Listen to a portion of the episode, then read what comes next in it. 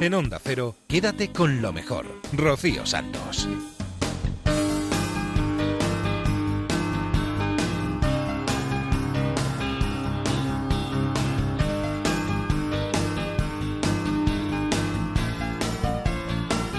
Buenas noches, ¿qué tal? ¿Cómo ha ido la semana? Bienvenidos a Quédate con lo mejor, el programa resumen de Onda Cero, donde vamos a repasar todo lo que ha sucedido, o casi todo, en los últimos días aquí en esta casa, en Onda Cero.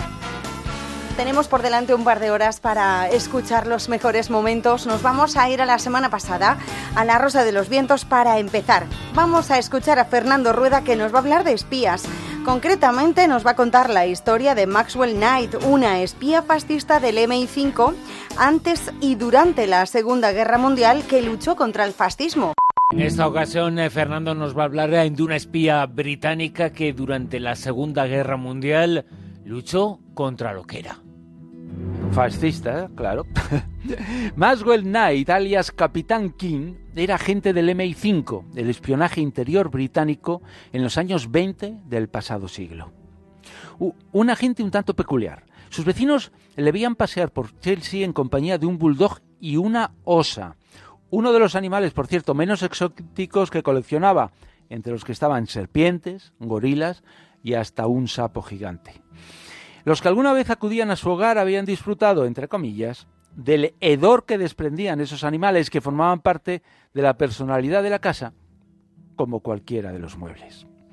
Maswell tenía otras particularidades. Unas encajaban como un guante en un servicio secreto que respondía a la mentalidad de la época.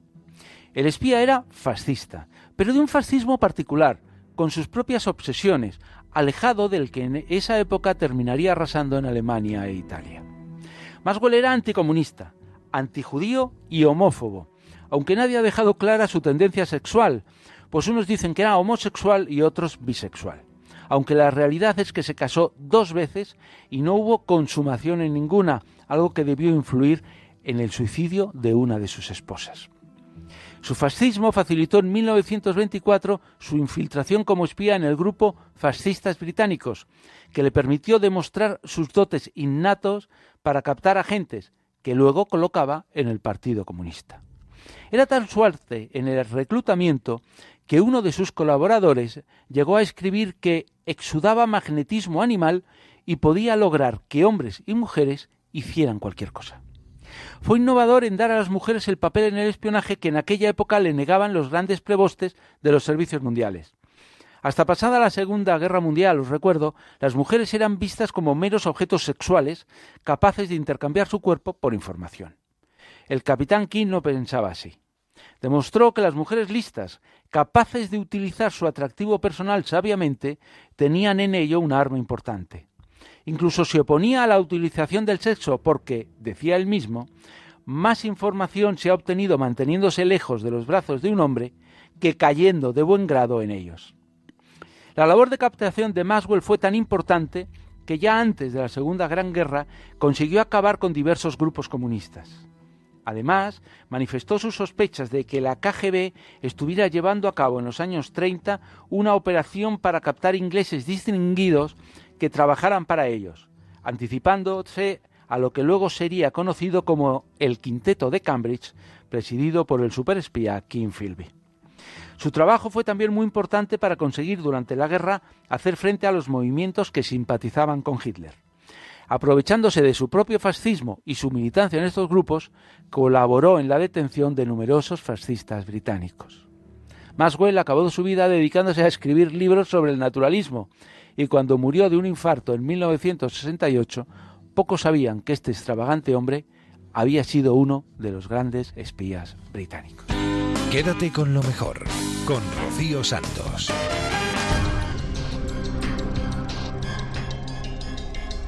Tercera semana consecutiva que nos vamos hasta la isla de Galveston en Estados Unidos. Y es que ese sitio da para mucho porque nunca se había encontrado un lugar en el mundo donde hubiera tantos fenómenos paranormales.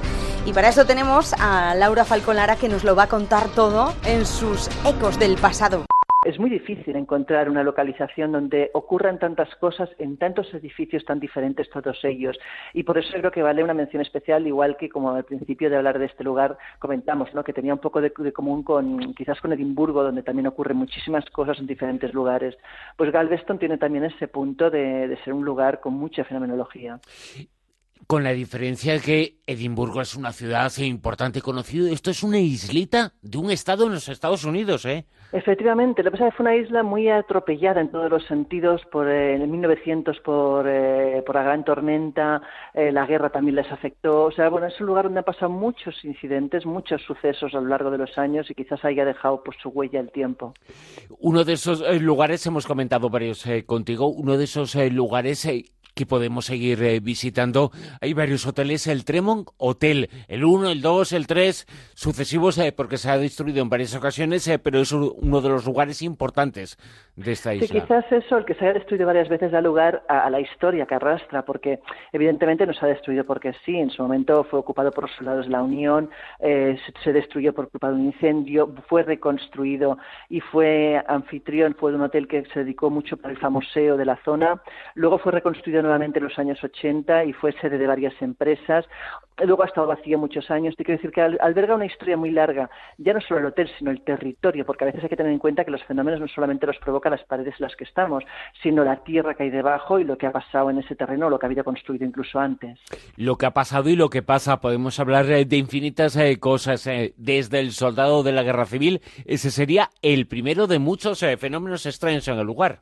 Efectivamente, es un fantasma que ronda solamente, por ejemplo, el vestíbulo, el bar, el comedor, todo lo que son áreas comunes del edificio.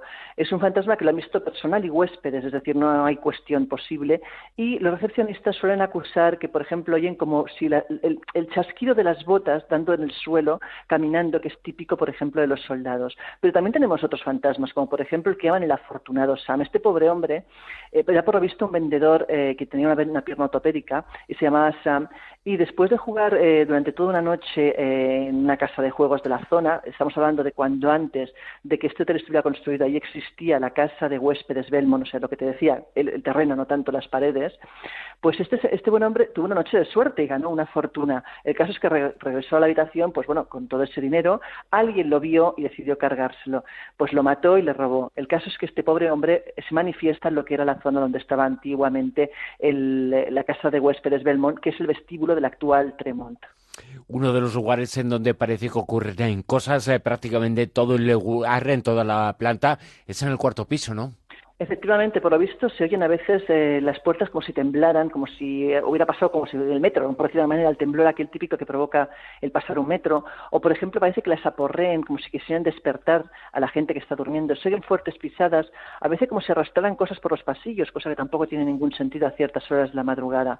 Pero fíjate que también es un hotel víctima, entre, entre comillas, las tormentas, porque según los testigos, cada vez que hay una tormenta, que hay truenos o vientos muy fuertes, también en la cuarta y también en la tercera planta, se incrementa esa actividad paranormal.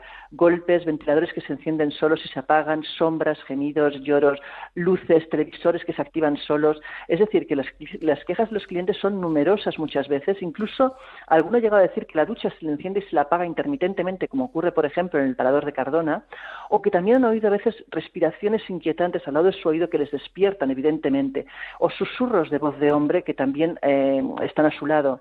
Es más, las hermanas de un empleado que estuvieron durmiendo ahí una noche dijeron que estuvieron toda la noche notando como una presencia que sobrevolaba encima de ellas o que dormía a su lado. ¿Te imaginas eh, dormir con, la sensación de que alguien te acompaña en la cama? Pues eh, me imagino esa sensación, pero que no sea fantasma. Exacto, eso sí. que el caso es que no, son los únicos. O sea, también tenemos a un niño, eh, el que le denominan el pequeño Jim, este niño, por lo visto, eh, comentan de que era eh, que el antiguo chef del Tremont hablaba de que había un niño pequeño que nuevamente frecuentaba pues, el vestíbulo y los ascensores y que se le solía ver a menudo en las cocinas, que incluso los nuevos empleados de la cocina habían tenido más una experiencia con él, no llegaban ni al mes que la tenían. Hay una experiencia muy curiosa de una pobre recepcionista que hace el check-in a un huésped y ve a un niño jugando al lado. Piensa, lógicamente, que es su hijo, ella le da la habitación y le extraña que el niño no siga al cliente, pero piensa, bueno, no sé, ya se apañará. Evidentemente, cada uno es libre de hacer con sus hijos lo que quiera. El caso es que cuando por la noche el cliente baja y le pide un coche para irse a donde fuera, A la mujer le extraña que el niño no le acompañe y le pregunta por el niño y el cliente le contesta que él no tiene niños. Ahí viene el susto de la recepcionista porque ya las otras recepcionistas lógicamente le explican la historia del fantasma de este niño que muchas veces se manifiesta en esa zona precisamente. Quédate con lo mejor en Onda Cero. Dicen que lo mejor para suavizar la tensión, para relajarse los nervios después de un rato de estrés, es eh, reírse. Y no sé si nos vamos a reír a carcajada limpia, pero lo que sí estoy segura es que él es uno de los mejores humoristas que ha dado este país y nos ha hecho reír un montón. Fernando Esteso estuvo charlando con José Luis Salas la semana pasada en No Son Horas. Muy buenas noches, maestro. Buenas noches, José Luis. Muchas gracias por la presentación. Eh, es, que, es que, de verdad, estoy hasta un poco nervioso. Es que estoy hablando con Fernando Esteso, por favor. ¿Qué me dices? ¿Qué me dices? Es tremendo. Bueno, Fernando, retomas este mes de octubre, junto a otro gran cómico como Félix el Gato, la obra Dos hombres y un vespino. Donde, ¿Ah, donde el humor reina por todos los rincones, donde también Así se es. incluyen algunas canciones que te marcas en directo, Fernando. Pues sí, pues sí. O sea, hay de todo, hay música, hay, pues proyección, hay, y sobre todo humor. humor. Un humor blanco y divertido. Oye, y también un- una función que está pegada a la actualidad. Eh, os, estáis retroalimentando de lo que el público os da, pero también al haber monólogos, al haber mm, os sacáis de, de- cualquier información que pueda surgir una modificación del guion, del texto que luego eh, estáis haciendo en el escenario, ¿no? Bueno, la verdad es que, pues sí, somos eh, como que, que dicen unos comentaristas de, de la actualidad y vamos, eh, pues eh, no lo sé, desgranando durante eh, las casi dos horas que dura el espectáculo, pues eh, toda una secuencia de, de- de temas divertidos y, de- y, y bueno, y de parodias, pues hay, hay de todo. Oye, Fernando, yo ya sabía de tu capacidad para el drama, pero verte haciendo ese papelito en la película de Villaronga, Incierta Gloria, me dejó con los pelos como botellines de cerveza. Te lo digo muy en ¿Te serio. gustó? Me encantó. La verdad es que es una gran película eh, y, y Villayonga es un, es un fenómeno como director y como persona, es, es entrañable. La verdad es que estoy muy contento con, con ese papel que hice en la película. ¿Esta aparición te ha servido para que te manden otros papeles diferentes a los que puedas recibir más ligados a la comedia, Fernando? Bueno, pues eh, en realidad eh, eh, últimamente eh, los papeles que, las participaciones que estoy haciendo sí que son un poco más en, más en tono de comedia, eh, pero, o sea, de tragicomedia. Tragicomedia, más bien. sí. Papeles tragicómicos, sí. De todas formas, hacer humor puede ser algo también un pelín doloroso, ¿no? Bueno, sobre todo en según qué, en según qué época. bueno, bueno, bueno, bueno. Sí, porque hay veces que cuando tienes la obligación de subirte a un escenario para hacer reír a la gente, y como Bueno, dicen en Sevilla, no tengo el shosho parrullo que dicen algunos. para farolillos. para farolillo, eso es complicado, ¿eh? Sí, sí, la verdad es que, pero de todas maneras es un, es un oficio tan bonito, tan, tan gratificante, que, que te olvidas de todo cuando pisas el escenario, porque la gente, o sea, ya cuando compra la entrada está sonriendo, entonces, pues eh, tiene ganas de verte, de, de reír contigo, y, y, y bueno, pues es, es fenomenal, eh, es, es fenomenal. El otro día hablábamos con Gabino Diego que con la que está cayendo, el humor debería estar recetado por la seguridad social. Pues en según qué sitio no pagan las facturas, o sea, hay que tener cuidado. Según qué sitio, ¿no? hay que tener un poquito de cuidado. Un poquito, un poquito. Eh, Sí, la, la verdad es que sí sería conveniente. Sería conveniente ya eh, estudiar el lo que es el sentido del humor, estudiarlo ya desde pequeño. Te juro que cuando te vi de Star Trek junto a mi querido Goyo Jiménez, me puse a Ah. aplaudir como un chiquillo en el sofá de la casa. Te lo digo en serio. La verdad es que eh, últimamente me, me toca hacer muchas gamberradas. Oye, Pero y- me lo paso muy bien. eh, eh, ¿te veremos en la próxima de Torrente? Ya estás en dos, ojo, ya estás en dos. Pues eh, no lo sé, suponiendo que, que haga otro torrente Santiago, no lo sé. Pues, Yo no, no lo veo engordando otra vez, pero bueno, ya, en la, en la última ya lo hizo más o menos con, con, con su peso, pero, Bueno, pero bueno, todo, todo está abierto. Oye, no lo sé. Sé que no es una pregunta original la que te voy a hacer, pero tal vez serías muy rico, inmensamente rico, si cobraras un euro por cada vez que te hemos consultado si existe una posibilidad, por lejana que fuese, de protagonizar una nueva película con Andrés Pajares. Bueno, pues eh, la verdad es que eso ya no depende de nosotros, depende de, un productor que un productor que lo que, le, que le guste la idea y que y que quiera volver a aquella, aquella época de, la risa y la sonrisa. Pero, pero nosotros sí que, estamos contentos y de lo que hicimos y nos llevamos fenomenales, somos somos amigos, casi hermanos, y, y, bueno, pues sería bienvenido. ¿Qué recuerdas de aquellos rodajes junto a Andrés? Y por supuesto, Ozores. ¿Qué recuerdas? Y Juanito Navarro. Ah, bueno, bueno, era todo, era todo. Florinda, y madre mía, éramos una cuadrilla que estábamos deseando que diera, que vinieran a buscarnos el coche de rodaje para, para reunirnos, o sea, porque, el ambiente era era fenomenal. sobre todo lo que recuerdo es eso, el ambiente. Hablando en plata, soñando en oro, subiendo al cielo, bajando al moro de pirata, chino con rosa. Cuento de Adam funeral y cuatro bodas. Me burlé en la cara de la ironía. Con todas las vueltas que da la vida, vi reírse a la tristeza. Y vi muy guapa la más fea. Y no siempre es mejor lo bueno y lo malo, lo peor. Y digo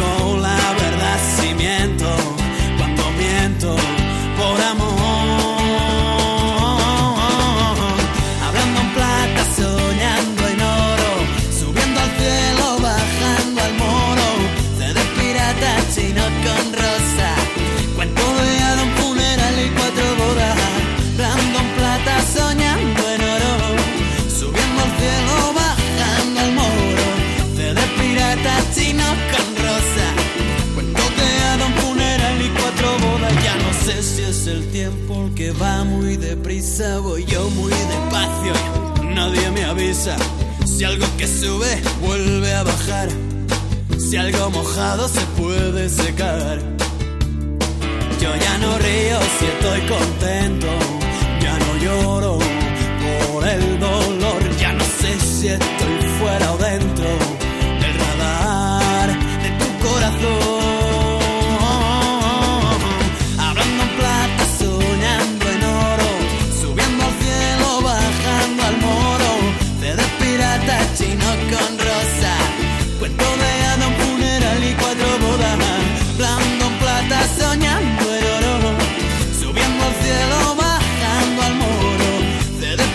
Santos.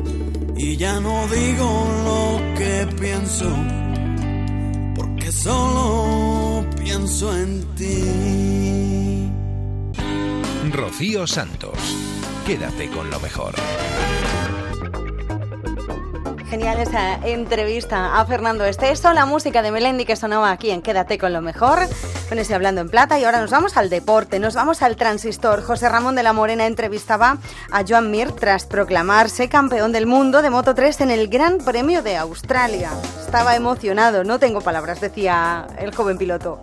Hola, buenos días. Felicidades, chico. Qué carrerón has hecho. Yo, fíjate, estaba pensando una, una cosa, Joan. Lloviendo tanto como llovía y yendo tú primero, ¿deseas que, que la paren y proclamarte campeón del mundo mm, por seguridad o deseas terminarla? eh, terminarla. Eh, la, verdad es que pasar por meta hubiera sido más bonito, eh, pero bueno, al final me conformo una victoria para no conformarse, ¿no?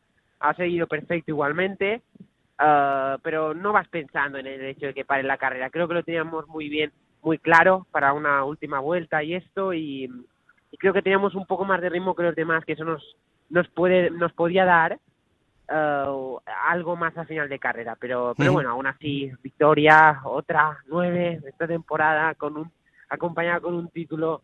No, no, no tengo palabras uh, para describir el momento que, que, que viví ayer. Uh, fue, fue brutal, fue brutal. Podías haber sido campeón del mundo ya en el Gran Premio de, de Japón. Allí también llovió. Eh, ¿Esta vez qué ha pasado? ¿Has arriesgado más o, o has dicho, eh, esta vez ya no se me escapa? Uh, no, uh, a ver, lo de Japón, cuando, cuando tienes una victoria es porque todo te ha ido bien. Uh, cuando ganas es porque todo te ha salido bien, todo te va bien, entonces pues sale la victoria y, y se juntan muchas cosas para que, para que ganes. En Japón nada de eso estaba, no había ningún astro alineado ni, ni nada, todo iba mal, yo no tenía mi mejor, mi mejor fin de semana, la moto no se comportaba como realmente uh, deseaba, uh, llovía mares y, y, encima salía con penalización. Un, fin de semana para olvidar, pero sí que me ha servido para coger este como fuerza y así poder ganar, ¿no? Estuvieron tu padre y tu padrino contigo en Japón y ya se ve que se han quedado y, y han dicho nos quedamos con él hasta Australia que ahí ya no va a fallar. sí, porque claro, ellos esperaban que en Japón pudiésemos ganar, pero espero que la espera haya, les haya valido la pena y creo, creo que sí creo que sí, esto como sabes es una experiencia única en la vida que aunque algún día lleguen más títulos, creo que como el primero hay pocos, hay pocos y, bueno, ya veremos eh, eh, tener un, un, título del mundo, se me hace todavía grande decirlo, es algo, es algo muy especial. Es una maravilla, Joan. Tienes 20 años, ¿no? Sí. Este año, fíjate, tú te has proclamado campeón del mundo eh, hoy, ayer. Si en Malasia Mar Márquez se proclamara campeón del mundo de MotoGP el próximo domingo, mmm, volveríamos a tener esa armada invencible que teníamos en las motos, ¿no?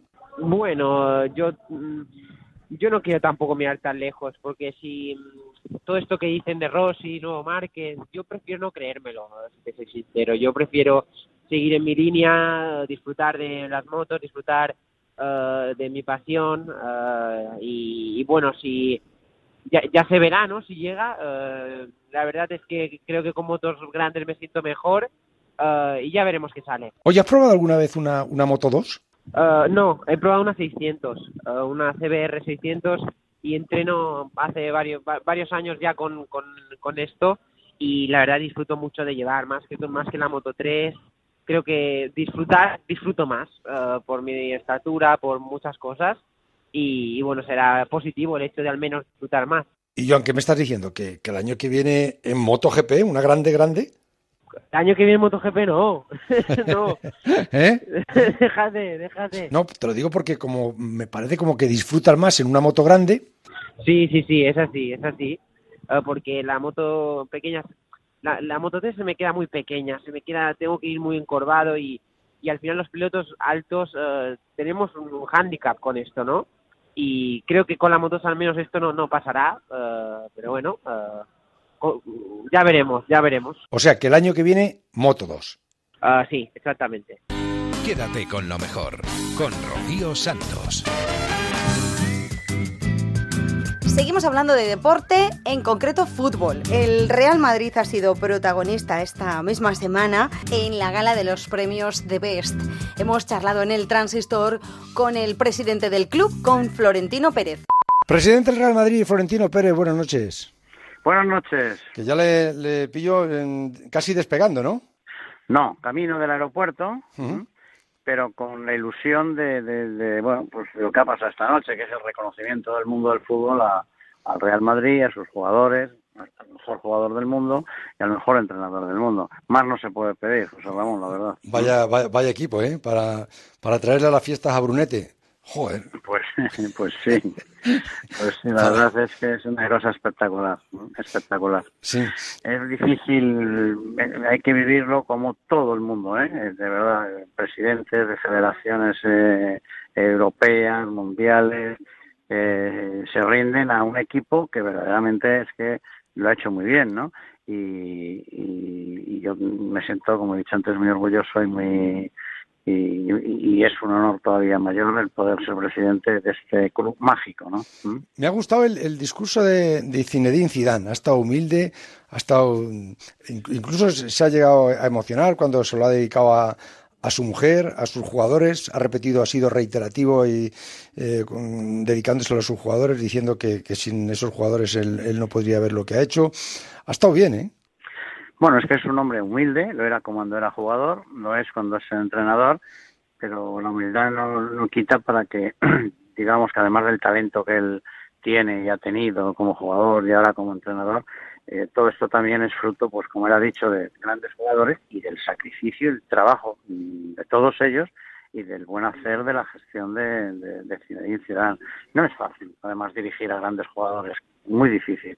Solo desde esa autoridad y desde esa humildad y esa profesionalidad, pues él ha conseguido lo que ha conseguido, la verdad. ¿Y usted al lado de quién estaba sentado? Yo quien, apenas le he visto. Yo estaba sentado, tenía a mi derecha al presidente del Barça, y a mi izquierda el presidente de la Federación Inglesa. ¿De, la Federación Española de Fútbol ha ido alguien?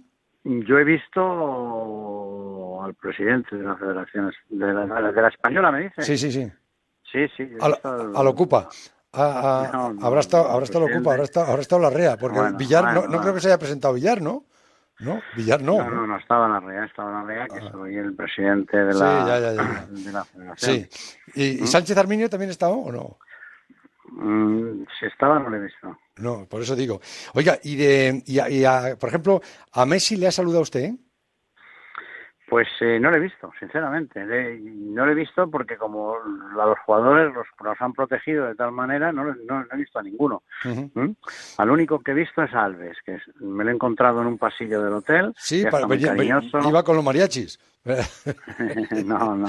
Está muy simpático y nada, encantador. ¿Qué le ha, ¿qué le ha dicho Alves? ¿Qué le ha dicho?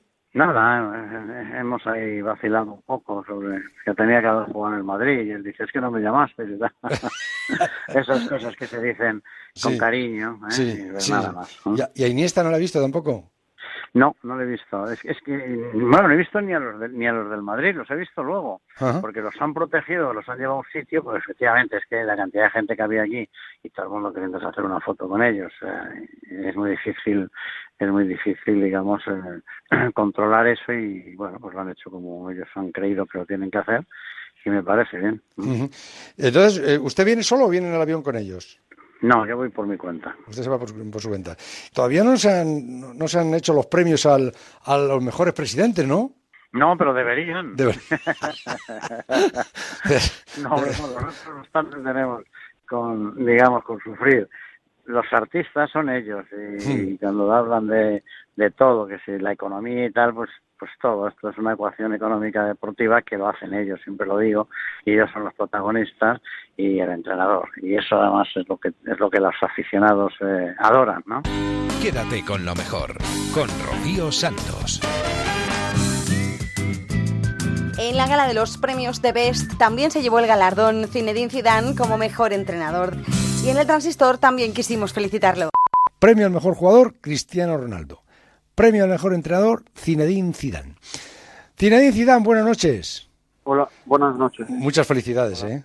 Muchas, muchas gracias. Oye, te, he visto muy, muy emocionado en el discurso. Eh, sí, un poco. ¿Eh? Se, un poco, sí. Se lo has dedicado. ¿Lo, habías preparado algo? Porque se suponía no, que. No, nada, para nada. No. Para nada. Para nada. Y, y, cuando has bajado del escenario, ¿qué te ha dicho tu mujer? No, pero que bueno, contenta. Bueno, mi mujer de todas formas es mi, vida, entonces era normal. Pero, son 27 años ya, y, entonces, no, era muy importante darle una, dedicar una palabra a mi mujer.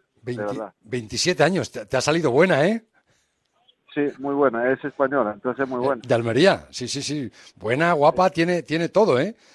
Sí, La verdad es que tengo suerte, Mucha. Eso sí que no, no, no te puedes quejar de, nada, ¿no? Oye, y, y, cuando mirabas hacia, hacia afuera, em, o sea, hacia, hacia toda la gente que, que estaba, em, ¿qué es lo que más te ha emocionado? Quizás ver a tus jugadores. Sí, porque al final, sabes, es, mucho trabajo. Yo creo que las cosas se consigo se consigue siempre trabajando. Yo creo que, bueno, yo lo que tengo que hacer es agradecer al club porque esto es el primero al presidente y, luego a, mis jugadores, bueno, la gente, la gente que trabaja conmigo, pero sobre todo luego a los jugadores. Claro que que son, que son ellos los protagonistas. Es, es un grupo, es una, es una cosa que, que hacemos juntos, pero al final los jugadores son los, los más importantes. Pero ese, ese detalle de hablar también con tus técnicos, con, con, con, tu equipo, ¿no? Desde arriba, eh, saludarles, señalarles, ha sido emocionante. ¿eh? Sí. bueno, muchas, muchas gracias. Muchas gracias. Mm, que, te iba a decir que una de las cosas que mejor haces, que, no he tenido ocasión de decírtelo, no sé si te lo prepararía Javi García Col o Antonio García Ferreras o qué, pero es el trato con la prensa en las salas de prensa. ¿Eso cómo lo has logrado? El no haber tenido nunca un solo problema en, en, una rueda de prensa. Te pregunten lo que te pregunten, sales con una sonrisa y eso lo haces mejor que nadie. Bueno, no sé si lo hago mejor que nadie, pero al final eh, lo más importante para mí es lo que lo que estoy haciendo donde estoy es, es, es eh, aprovechar de lo que de lo que tengo porque además es estoy haciendo bueno como mucha gente pero yo creo que, que soy un, privilegiado de, de, de, hacer este de, de, de, ser entrenador de, este gran club. Al final aprovecho todos los días de lo que de lo que me toca y y tengo que agradecer a todo el mundo. porque me voy a enfadar en rueda de prensa? Yo creo que la gente hace su trabajo y, yo digo que no es el donde estoy el más más a gusto hablando no. es, verdad pero al final lo tengo que hacer y lo hago con, con respeto porque hay gente que, que trabaja ahí y, y, yo y yo disfruto de verdad de lo que de lo que hago todo todos los días porque esto se va a acabar un día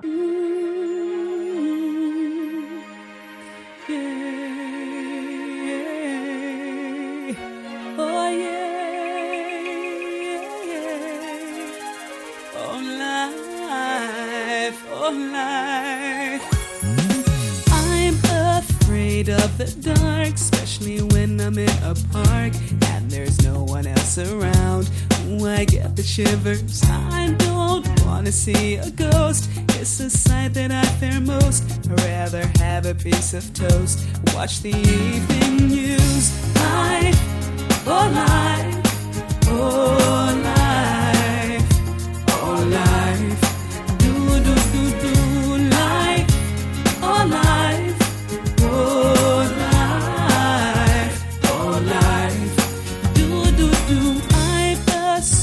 superstitious girl. I'm the worst in the world. Never walk under ladders. I keep a rabbit's tail. I'll take you up on a dare.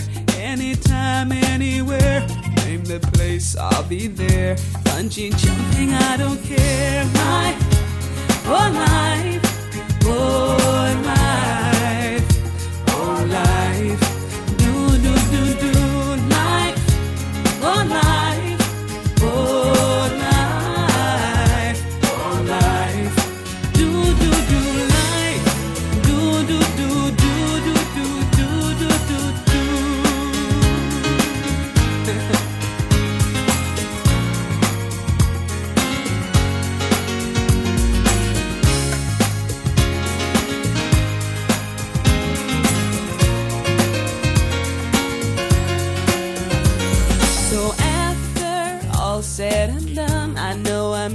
only one. Life indeed can be fun if you really want to. Sometimes living out your dreams ain't as easy as it seems. You wanna fly around the world in a beautiful balloon. Life, oh life, oh life,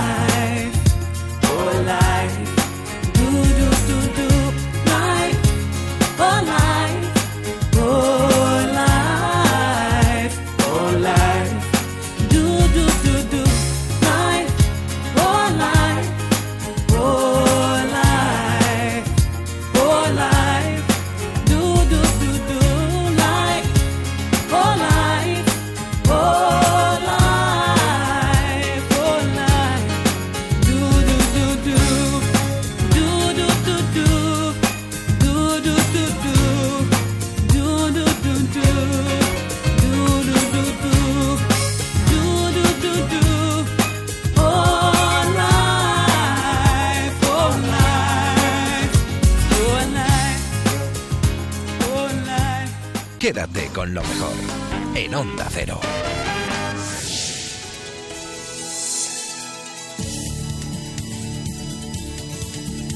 Dejamos los deportes y nos vamos a la brújula, nos vamos a la sección Punta Norte con Javier Cancho. Cada noche nos cuenta una historia de una manera tan primorosa que es que da gusto escucharlo. ¿eh? Esta semana nos hablaba, entre otras muchas cosas, del viaje épico del papamoscas Cerrojillo. Nos hablaba de la Gran Muralla Verde. Y todo esto os estaréis preguntando, ¿qué es? Que no me estoy enterando. Bueno, pues Javier Cancho y por supuesto David el Cura nos lo cuentan.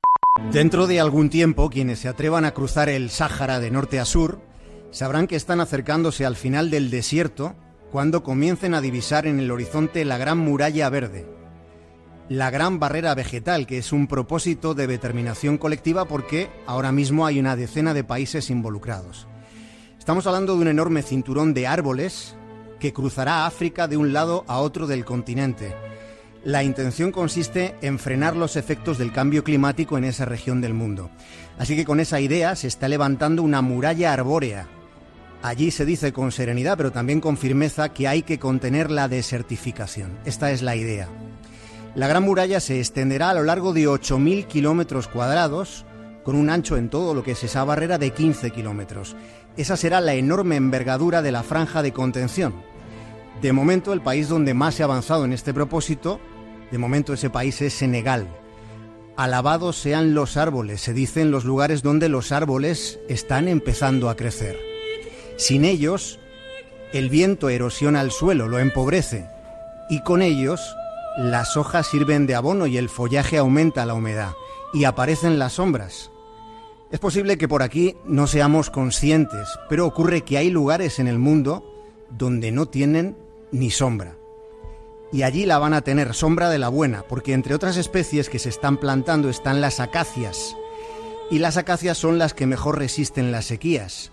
Sus raíces conservan el agua en el suelo y pozos que estuvieron resecos durante centurias ahora se están volviendo a llenar. Esto es lo que está pasando en torno a la Gran Muralla Verde. Le cuenta a esta mujer senegalesa a la que escuchamos, se lo cuenta a la BBC, que antes del muro vegetal no tenían trabajo. Esto es bueno para la economía, dice. La gran muralla verde, añade, es buena para nosotros porque podemos cultivar muchos vegetales y ahora es posible generar riqueza.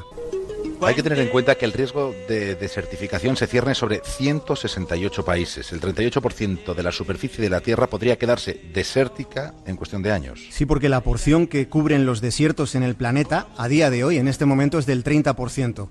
Resulta paradójico que en un planeta donde tres cuartas partes son agua, pues es, es llamativo que un tercio de la cuarta parte, un tercio, sea superficie árida. Aunque la verdad, la verdadera amenaza no son los desiertos naturales. No, porque el problema son los que han proliferado por el comportamiento humano, por nuestro comportamiento. Podemos pensar en la desaparición del 90% del mar de Aral que está entre Kazajistán y Uzbekistán, o la extinción del lago Popó, que está en Bolivia. Solo en estos dos casos estamos hablando de más de 10.000 kilómetros cuadrados que antes eran agua y que ahora no son más que tristes secarrales. Mes de diciembre del año 2015, el humedal conocido como el segundo lago más grande de Bolivia, con más de 2.300 kilómetros de superficie, el lago Popó, ubicado en el departamento de Oruro, llegó gradualmente a secarse en su totalidad. Mi comunario es como nación Urus del lago Popó. En este momento los Urus mulatos que vivimos de caza y pesca, en el día ya todos sabemos que se ha muerto en nuestro lago, como, como si fuera como un padre o como una madre, ¿no es cierto? Eran de recursos para nosotros, para mantener a nuestros hijos. Entonces, lamentablemente, ahorita estamos como huérfanos. Ahorita no tenemos ni parihuana, ni patos, ni pescado, ni nada, nada, totalmente están eliminados. Y esa es una preocupación grande. El Sáhara. El Sáhara es el desierto más grande y más caliente de la Tierra con 9 millones de kilómetros cuadrados. Lo que probablemente no sepan es que el Sáhara fue una región de sabanas y de, y de praderas frondosas. Entre sus bosques habitaron cazadores y hubo agricultores. Y esto fue así hace 5.000 años cuando los vientos monzones traían lluvias cíclicas que mantenían la tierra fértil. Así fue en un lugar donde ahora llueve menos de medio litro por metro cuadrado al año. Pero en ese desierto se han encontrado fósiles de cocodrilos, de elefantes, de hipopótamos, porque hubo un tiempo en el que el Sáhara tuvo paisajes como los que hoy tiene el Serengeti. Mira, llegan a África pájaros que vuelan 60 horas seguidas para cruzar el desierto del Sáhara. Su migración cobra proporciones de hazaña al conocer cómo son, lo que abultan los papamoscas cerrojillos. Sí, porque los papamoscas miden 13 centímetros, son más pequeños que un gorrión, pesan unos 12 gramos, es decir, menos de 3 cucharaditas de azúcar. Y con el cambio de equinoccio dejan sus vuelos nocturnos para emprender una travesía épica en la que cruzan el norte de África y lo hacen a través del desierto más caliente. Es el vuelo sin descanso de los papamoscas cerrojillos que disponen de unas extraordinarias habilidades fisiológicas para cruzar el gran desierto, capacidades que hasta hace bien poco eran desconocidas.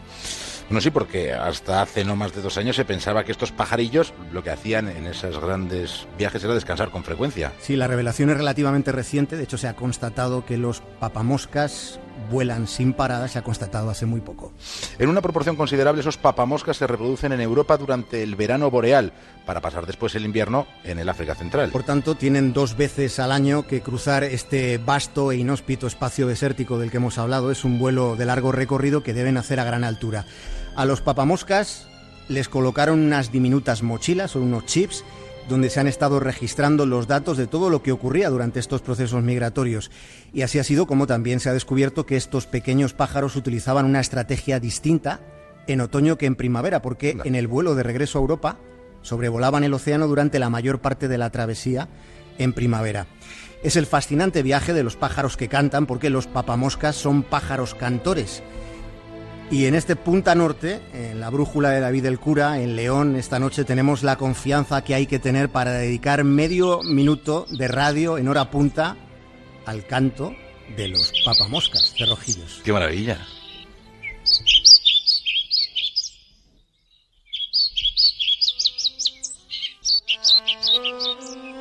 Resulta que una de las poblaciones más importantes de papamoscas cerrojillos está aquí, está aquí en León.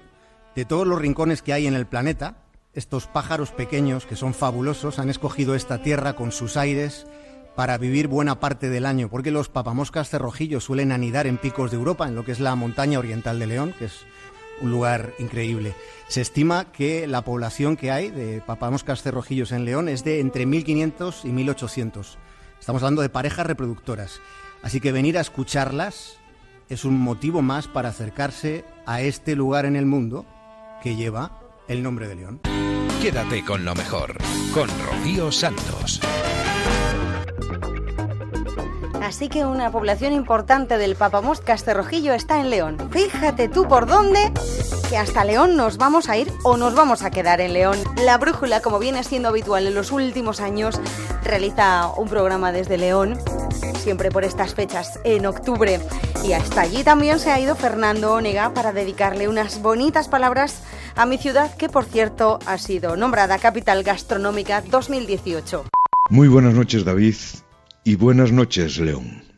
Aquí está el escribidor que más te quiere del mundo, y creo que el amor más correspondido, y perdóname la vanidad. Te quiero, León, por vecindad, y por los gozos que me has dado y los gozos que me reservas es que no eres una provincia, ni una autonomía porque no te dejaron, ni siquiera un reino. Eres una pasada, León. Tus paisajes son una pasada. Cuando quieres te haces montaña, cuando te apetece te conviertes en páramo, y en tierra verde donde el regadío, y en tierra parda donde el secano, y en tierras rojas en mi camino. Cuando te alejas del mundanal ruido, eres río y eres molino. Cuando te cansas de ser bucólica, eres investigación y centro tecnológico. Cuando quieres, te haces medio asturiana. Cuando te encaprichas, tiendes llanuras de vocación castellana o te haces medio gallega y hasta intercambiamos obispo, como el obispo Froilán. Y ahora, el año que viene, vas a ganar por méritos propios el título de capital gastronómica de España. No es una profecía, es que ya la eres. Es que has ganado ese título con un desarrollo sin precedentes. con gentes que llegan a verte, a comprobar si es verdad lo que contamos de ti y lo que cuenta quien te ha descubierto gracias al ave o al camino de Santiago. Eres una pasada, León Ciudad, como un compendio de la historia de este país, con tu huella romana, con tu huella judía y tu huella del Islam, como un compendio del arte a mi alcance, con tu románico de San Isidoro, con tu óptico de la catedral y este palacio del Conde Luna, con el plateresco de San Marcos, con el neorrománico del Cristo de la Victoria, con el renacentismo del viejo consistorio de San Marcelo, con el mudéjar de las concepcionistas, con el barroco de la Plaza Mayor, con el gaudí de Casa Botines, con tus tesoros del Cristo de Carrizo y el Panteón Real, que no hay rincón leonés, que no sea arte, que no sea historia, que no sea orgullo de ciudad. Y eres una pasada, tú, León Provincia, la de los pueblos encantados.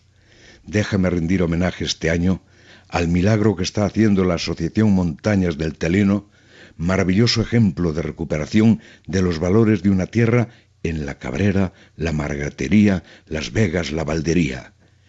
Y no, nunca puedo callarlo, León, tus tentaciones.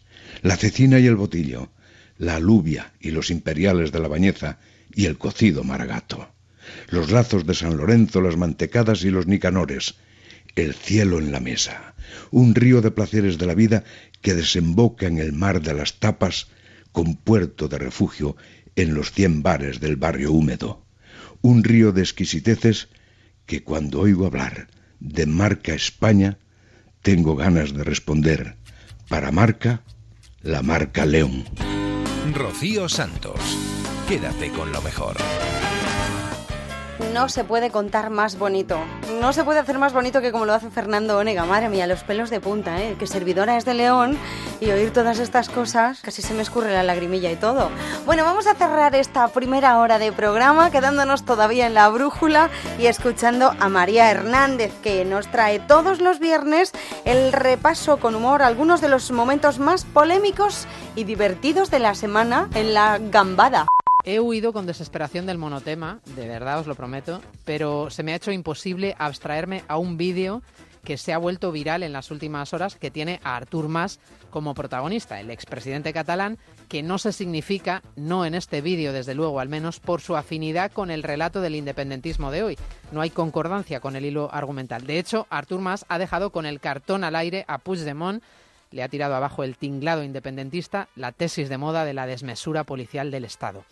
Hay veces que pasan estas cosas, ¿no? Que rebuscando, rebuscando en el baúl de los recuerdos, encontramos joyas en los archivos como esta, en la que un Artur Mas, presidente de la Generalitat, defendía, allá por el mes de junio de 2011, la fuerza policial del Estado, mira tú, para defenderse de los mismos antisistema de la CUP que ahora sostienen al gobierno cuando trataron de asaltar, os acordáis, el Parlamento de Cataluña. Entonces sí, porque estaba él dentro y tuvo que entrar en helicóptero, si recordáis. En cualquier democracia debe poder haber un uso legítimo de la fuerza amparada por esta misma democracia y eso pasa en todos los países del mundo. Y las policías de los países y de los sistemas democráticos son policías que amparadas en estos sistemas democráticos pueden utilizar la fuerza para garantizar causas mayores, para garantizar bienes superiores. La fuerza para garantizar eh, causas mayores para garantizar bienes superiores. Y el funcionamiento de las instituciones de nuestro país, el funcionamiento del Parlamento de Cataluña es una causa mayor, es un bien superior, porque aquí radica, insisto, la esencia de nuestro sistema democrático. Del nuestro sistema democrático. ¿Cómo te quedas? Ah, amigo, cuando te toca a ti. Bueno, que con los de la CUP, la CUP se las ha jugado Artur Mas. Le, le, le, le, quitaron la presidencia, la CUP impidió que Artur Mas fuera presidente de la Generalitat. O sea, pero bueno, ahora le toca a ella, es otra cosa. Coherencia, coherencia, lo que se dice. Y además pues... también le está haciendo, vamos, los, los sucesos de, de, que él mismo sufrió cuando tuvo que entrar en, en, en el, en el Palau de la Generalitat que en helicóptero. Claro, sí, sí, sí, unos a, a, ver cómo lo claro, explica y, ahora. Y actuaron con contundencia los mozos pero con bastante Mucha. contundencia. Pero él tenía la explicación. ¿Y ahora lo explica o no? Ya no, ahora no explica nada, claro, como ya no está dentro, pues ya es diferente. Bueno, Bueno, hasta también, aquí... decía, también decía, y hay- había un vídeo también por ahí, lo de los bancos, acordaros. También, también, sí, que sí. nunca se irían, nunca se irían los bancos. Pues mira dónde está. Fíjate. Bueno, hasta aquí nuestra cuota de hoy sobre Cataluña. Esta es la dosis justa y necesaria para no contribuir al, al empalago. Me voy a quedar, ya que hemos empezado buceando en el baúl esta noche, con un episodio hilarante que tiene también su carga de profundidad, porque aquí nada es inocente. Capítulo del que fue víctima antes del verano el consejero de Hacienda del País Vasco, el señor Pedro Azpiazu, atascado en una palabra en euskera que se le atragantó, palabra se le atrancó hasta que salió del atasco recurriendo al español. Euskal ekonomiaren askundeak aurre ikusitako desazeleri... Desa, ez da erreza hau, eh? Desase... Bueno, desazeleria... Sí, bueno, desase... Desa... Se... La, desaceleración.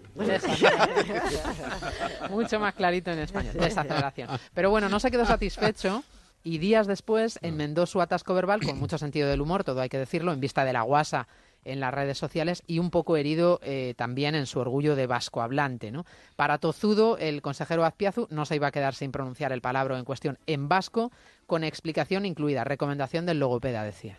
Pero a pesar de que me haya dedicado tantos años a esta cuestión, me imagino que muchos de vosotros me conocéis recientemente por un vídeo que ha aparecido en los, en los medios. ¿no? Yo creo que algunos lo tenéis seguramente, seguramente. Lo que tengo que decir es que lo que me ha recomendado el logopeda es que lo intente. Entonces, voy a intentar decir de nuevo lo mismo a ver si me sale. Y si no me sale, que es posible que no. ¿No? Pues entonces lo voy a repetir en otra ocasión, pero hasta que me salga voy a seguir intentándolo. ¿Ya sabes cuál la palabra? Seguro, ¿no? Desaceleración. Me me ha salido esta vez. No lo voy a repetir porque seguramente volvería a meter la palabra. Lo dijo y no lo repitió por si acaso, porque claro, tiene tela la, la palabrita. Aquí entretenidos con las cuestiones idiomáticas, con los atascos lingüísticos del consejero Azpiazu. Todo muy oportuno, todo muy oportuno. ¿Y alguna cosa más esta noche? Bueno, pues sí, un capítulo político meteorológico al que hemos asistido esta semana, cuando, atención, atención, la lluvia que llevábamos esperando desde hace meses, porque los restos del verano ya se hacían un poco insufribles, nos ha pillado por sorpresa. ¿Cómo puede ser esto? Llevábamos esperando que lloviera y de repente... ¿Y no estamos preparados? No me Esto es, digas. esto es el colmo, que en octubre se ponga a llover y que la lluvia nos empuje directos al pelotón del atasco impepinable en Madrid. Bueno, en este escenario, el del atasco imposible de horas y horas en Madrid, en el que os invito a escuchar una demostración de lo que es tener distintos puntos de vista, perspectivas dispares, del indignado atascado y de la optimista alcaldesa de Madrid, Manuela Carmena,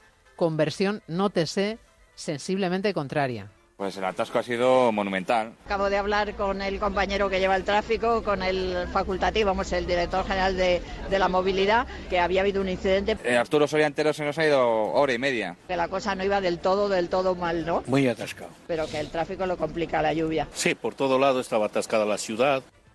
Bueno, que no sé con cuál de las dos versiones os quedáis, es el dilema, quién dice la verdad, cuál es la versión buena, no es fácil, desde luego.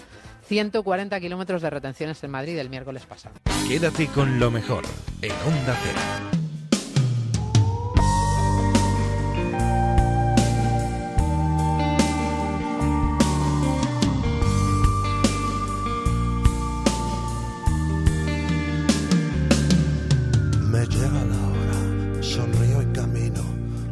Estás sola, sonrío y te miro.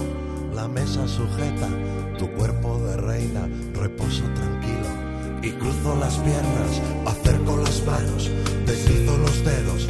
Me siento a tu lado, te quito el sombrero. Estás quieta, miedosa y fría. Sé lo que piensas, te sabes mía.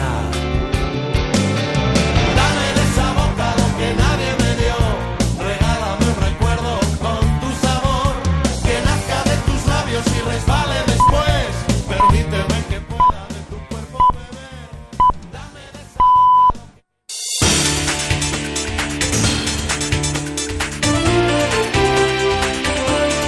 beber. Noticias en Onda Cero.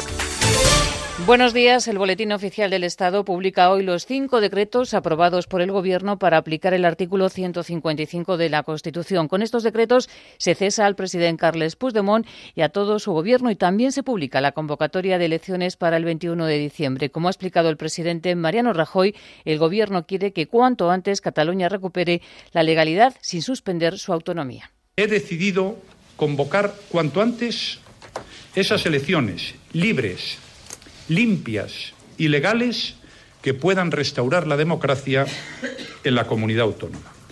Nunca hemos querido llegar a esta situación, nunca. Ni creemos que sea bueno prolongar esta excepcionalidad. Como hemos dicho siempre, no se trata de suspender la autonomía, sino de devolverla a la ley y a la concordia. El rey don Felipe VI tiene despejada la agenda de actos con cobertura informativa para la próxima semana. Será la reina Leticia quien le sustituya el próximo lunes en la entrega de los premios Jaime I en Valencia. Hoy las fuerzas políticas van a analizar la situación en Cataluña. Pedro Sánchez lo hará en Toledo, donde asiste al Congreso del Partido en Castilla-La Mancha. Y Albert Rivera reúne al Consejo General de Ciudadanos. Mientras, desde Podemos, Pablo Iglesias sigue defendiendo el diálogo para resolver el problema, aunque reconoce que la declaración de independencia es ilegítima. Nos parece ilegítima la declaración de independencia, pero tampoco estamos a favor de medidas represivas que puedan contribuir a seguir dañando la convivencia en Cataluña y en España. Vamos a seguir defendiendo las soluciones políticas, el diálogo y la altura de miras para resolver un problema que solamente se puede resolver democráticamente. La declaración de independencia también va a tener una respuesta penal. En primer lugar, el Tribunal Constitucional declarará ilegal la resolución y el próximo lunes la Fiscalía General del Estado presentará una querella contra los 14 miembros del Gobierno de la Generalitat y contra los diputados de la mesa que han tramitado la declaración. Una vez presentada la querella, será un juez instructor el que decida investigar los hechos. El portavoz de Jueces para la Democracia, Joaquín Bosch, ha dicho en la sexta que el juez será quien decida si los investigados tienen que ir a prisión. Con toda seguridad, la Fiscalía, el fiscal general va a presentar una querella y en este supuesto eh, será eh, el juez instructor competente el que valore si eh, concurren elementos suficientes para acordar una detención y desde luego si es citado el señor Puigdemont o cualquier otro cargo público y no comparece, sí que sería, no comparece por no reconocer al Tribunal Español, por ejemplo, sí que sería automática con toda seguridad la detención de que no comparezca ante, ante el Tribunal. La tensión en Cataluña ha colocado a la bolsa en una situación de fuerte volatilidad. El jueves el espejismo de convocar elecciones hizo subir al IBEX más del 2%. Sin embargo, ayer, cuando el Parlamento votó a favor de la República, perdió todo lo ganado, aunque finalmente la bolsa cerró con pérdidas del 1,45%. Ignacio Rodríguez Burgos. La bolsa se ha movido al ritmo de las sesiones parlamentarias, ya sea la del Parlamento catalán como la del Senado. Cuando el Parlamento ha declarado la independencia de Cataluña, la bolsa ha llegado a caer un 2%. Después se han ido calmando las aguas con el 155 y se ha ido moderando los números rojos hasta finalizar con un descenso del 1,45%. La aerolínea IAG, dueña de British e Iberia, pero también de Vueling, con centro operativo en el Prat de Barcelona, es la que más desciende, un 6%. En la parte baja también destacan los bancos con más presencia en Cataluña, como es el caso del Sabadell, CaixaBank, y BBVA. El consejero delegado del BBVA, Carlos Torres, defiende la extensión de la legalidad en Cataluña y señala que habrá efectos en la economía española con un menor crecimiento. Crecimiento del PIB español podría situarse por debajo del crecimiento del 2,5% el año que viene si continúa la incertidumbre. Además, el Banco Sabadell ha confirmado hoy que traslada la presidencia de la entidad a Madrid y con ella a varios departamentos como es el gabinete de la presidencia. La jornada de Liga arranca a la una de la tarde con el Valencia que viaja a Mendizorroza, donde se enfrenta al Alavés. Los de Marcelino van segundos en la tabla, a cuatro puntos del Barça, que es el líder y llegan invictos con 28 goles marcados. Es el equipo de moda y dice el entrenador que hoy no deben confiarse. Saben que el Alavés les va a poner las cosas difíciles. Tenemos la experiencia muy, muy reciente de hace 48 horas, no llega a 48 horas, que, jugar contra un equipo replegado que con muchísima motivación dificulta mucho las cosas. Por lo tanto, nos va, nos va a exigir mucho. Pero bueno, es lo que nos toca. Nuestra ambición es ganar. Más noticias en Onda Cero cuando sean las 6 de la mañana, las 5 en la Comunidad Canaria y toda la información la vamos actualizando en nuestra página web ondacero.es. Síguenos por internet en ondacero.es.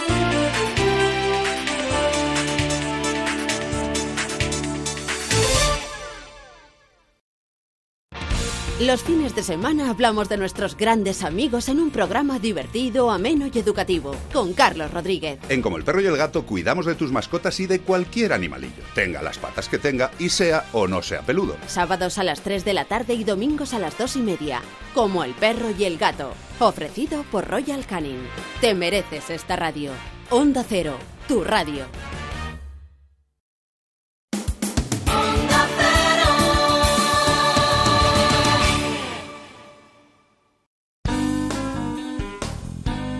En Onda Cero, quédate con lo mejor. Rocío Santos.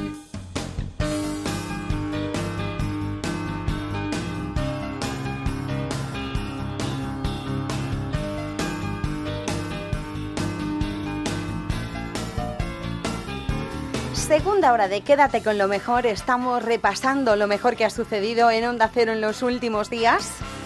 Nos vamos a ir a Te doy mi palabra. Vamos a escuchar una entrevista que le hizo Isabel Gemio a Enrique Bumburi, el cantante aragonés. Estuvo en Te doy mi palabra presentando su último trabajo que se llama Expectativas. Más de 30 años. Desde fuera da la impresión de que has sido un tipo muy libre a la hora de enfocar tu carrera y de hacer lo que te daba la gana. ¿Has sido tan libre como creemos? Mm, obviamente la libertad cuesta, cuesta ganártela y la libertad es algo que no te, no te dan, sino que te tomas. Es algo que eh, eh, tienes que luchar cada día por, por ella. Eh, he tenido muchos momentos en los que me he tenido que enfrentar a compañías discográficas, a la gente que rodea a, a- un artista y pa- para conseguir hacer mejor o peor lo, lo que deseaba hacer en cada momento. Eh, no siempre me he salido 100% con la mía, pero sí que puedo decir que el camino que he recorrido es mío.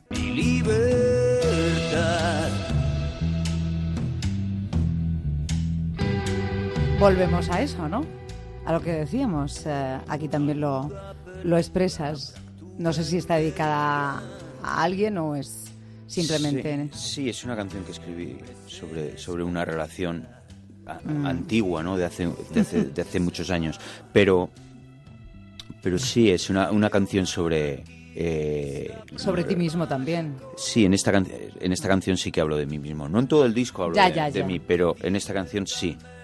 Pero el camino no ha sido, no ha sido tan bien como se puede ver desde fuera, tan, tan fácil. También ha habido sus espinas, ¿no? Yo recuerdo cuando, cuando decides eh, em, eh, dejar héroes, la cantidad de cosas que te decían algunos. Los primeros conciertos fueron durísimos. Sí, ¿Te la, la- la primera etapa de eh, mi carrera solista fue, fue complicada y, y- y, bueno, poco comprendida por parte de, digamos, de los seguidores que venían eh, de, de mi etapa de, de Con Héroes del Silencio. Quizás también porque hay un concep- un- una concepción de que eh, yo dejé a, a héroes como si fueran una, una sola cosa, ¿no? Y éramos cuatro personas que Mm. en un momento dado decidimos los cuatro que dejábamos de, de trabajar juntos. No es no, solo dejé yo eh, de trabajar con héroes, fuimos los cuatro, cada uno decidió irse por su, por su lado. Y, y no existía la posibilidad de, de continuar. Entonces yo tomé bueno, mi camino y preferí, en vez de continuar con la senda que llevábamos con héroes, bueno, intentar encontrar un lugar para mí, ¿no? Un lugar diferente. Y ese lugar, bueno, pues no fue exactamente como se esperaban algunos. Es cierto que llegaste en algunos momentos de aquella crisis o de los, los primeros eh, caminos dejar la música. ¿Te planteaste llegar a dejar la música? ¿Hubo crisis Sí, ahí? de- después del primer, del primer disco. Grabé el primer disco y, y me encontré con mucho, mucho enfrentamiento por parte de, público en diferentes lugares. Y, y Mm. Qué duro es eso después de venir del, del éxito que, que venías, Sí. Bumburi, de haber roto Mm. eh, todos los techos con héroes. Y de pronto empiezas tú diciendo, lo estoy intentando y ¿qué ha pasado? ¿no? Llegaste a dudar. Debió ser duro. Bueno, hice, me encerré en, en- en una casa en, en Tarragona y me Mm. puse a escribir canciones y salí con un disco que se llamaba Pequeño, que no tenía nada que ver con, ni con Héroes ni con el disco Nada, anterior que nada. había hecho antes. Rom- Por eso decía antes, has roto tantas veces. Y, y ese disco lo llevé a la compañía discográfica y se lo puse al director, de- al presidente de la compañía y, y, y- y le dije, mira, esto es lo que, es lo que quiero hacer. Me dice, este disco a mí me encanta, me parece fantástico si fuera de otro artista. Pero es que es de un artista que viene de romper con héroes con un disco y antes había hecho héroes, este disco no sé cómo lo vamos a vender. Y, y yo le dije, mira, este, esto es, mira, si no, a mí- si no funciona este disco, yo ya no hago más. ¿no? Este es el, el disco que yo Qué creo y, me, eso, ¿eh? y me y voy a luchar por el disco a muerte, pero si no, si, si no lo sacáis, si no queréis sacarlo, si no, no consigue un público, yo aceptaré la derrota, ¿no? Este es, este es el final de mi carrera, ¿no? Pero afortunadamente Fíjate, fue, ¿eh? fue, un, Es fue un- impresionante. un, un éxito, ¿no? Sobre- en, la- en América fue un éxito y luego en España también funcionó muy bien. Y luego, fíjate, hoy visto con la perspectiva del tiempo, Mm. aquí estás y aquí sigues. ¿eh? Bunbury, no te habías equivocado. Eh, el alma de héroes eras tú, sin duda alguna. Pero has tenido varias crisis. Yo me acuerdo en la otra entrevista también, te has parado varias veces, has dicho me voy varias veces. Eh, creo recordar dos así muy gordas, Mm. muy gordas. Y ahora te veo muy bien. Estoy muy bien, la verdad Ahora es te que... veo muy bien. De- de- también hay veces que las crisis no es que estés especialmente mal, sino que necesitas mantener, guardar un poquito de distancia con, con lo que estás haciendo para volver a coger carrerilla y, y volver a, a- a- a tener fuerzas para, para hacerlo. Hay veces que, que mucho trabajo acumulado es excesivo cansancio que necesitas simplemente unos meses, un, tiempo para enfocarte otra vez, ¿no? Y así me ocurrió la, la última vez y en muy poco tiempo estaba otra vez con, con ganas y fuerza. Quédate con lo mejor en Onda Cero. Este año, como todos sabemos y todos estamos viviendo en nuestras propias carnes, está lloviendo poquísimo en nuestro país, con unas temperaturas demasiado altas para la época en la que estamos. Y Roberto Brasero siempre nos cuenta y nos alecciona un poco, nos explica qué consecuencias tienen estas temperaturas. Y esta semana nos hablaba de la repercusión de las heladas tardías y de la temperatura cálida en el vino, que nos dice que va a ser más caro, pero de más calidad. Sabes que este año el vino, el vino que se, que se está haciendo ya va a ser menos, menos cantidad. Menos cantidad a cambio de Más haya caro, por tanto. Seguramente suban el precio. Más cantidad a cambio de que tengan más calidad. O eso nos dicen los bodegueros también viendo las condiciones meteorológicas que han tenido en este año. Pero ¿sabéis qué ha afectado más? Estamos hablando mucho de la sequía, la falta de lluvias. A ellos les fastidió más que la sequía las heladas. Y concretamente una helada en abril, Sí. 25 de abril, que ayer los bodegueros de Ribera del Duero la recordaban y la tienen grabada. Además afectó a la Ribera, a parte de Rioja, a la parte de Monterrey en, en Galicia, eh, Ribeira Sacra, fue, Sí, tú ten en fue cuenta terrible. que habíamos tenido un, un invierno relativamente templado, no fue muy frío, la primavera fue seca y cálida, se adelantó la brotación y a finales de abril ya estaban las plantas con la yema. La primera y la segunda, que suelen tener algo más oculta. Cuando llegó esa helada tardía, de hasta 6 bajo cero que registraron en algunas zonas, les fastidió el fruto. Le- eh, impidió que esa yema llegara a, a acabar siendo uva en el racimo, ¿verdad? Y eso es lo que ha hecho que después, con menos yemas, tengamos menos producción. Al tener menos producción, la planta no necesita alimentar tanta cantidad y por lo tanto acaba antes. Y ya tienen todos los deberes hechos. Si la vendimia normalmente llegaba hasta mitad de octubre, ahora ya a finales de septiembre tienen las bodegas llenas de, de la uva. Así que la relación del tiempo con un vino, que seguramente será más caro, dicen que más bueno, pero que habrá menos. Y además, un día podemos eh, tocarlo con un poquito más de profundidad, pero eh, ya hay bodegueros que se están yendo a cotas mucho más altas, en Pirineos, por ejemplo, y están empezando a, a, eh, plantar sus vides allí y afirman que empiezan a tener clima mediterráneo. O sea, que, que está cambiando el tiempo eh, que, y está afectando muchísimo a las viñas. están ganando en altitud lo que pierden en latitud. Es decir, en nuestras latitudes el clima cada vez es más cálido, se retrasa esta vendimia y la uva también es más ácida seguramente por estos mm, tiempos tan cálidos y lo que hacen es ganar en altitud y plantar a partir de 900 o 1000 metros incluso, como dice de los Pirineos. Esto nos vuelve a recordar al libro del que siempre hablamos, la influencia silenciosa del clima. Y volvemos a una época en la que ya sucedió esto. Y en la Edad Media, en el periodo cálido medieval, se hacía vino hasta en el sur de Inglaterra. Dejó de hacerse en el año 1000 y ahora vuelve otra vez a producirse porque las condiciones vuelven a ser. Lo recuerdo porque me lo contó Jordi Hurtado. Quédate con lo mejor con Rocío Santos.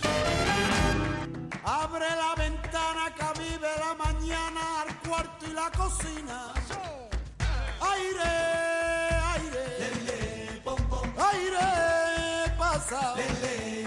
El maestro José Mercé estuvo visitando los estudios de Onda Cero, estuvo charlando con Juan Ramón Lucas esta misma semana, presentando su nuevo espectáculo. Se llama Mercé Sinfónico y es todo un homenaje. Del hábito de un flamenco, que es la silla de Enea, el guitarrista y la luz centrada en él, pasar a una orquesta, porque claro, Y eso que no tenemos bailador o bailadora.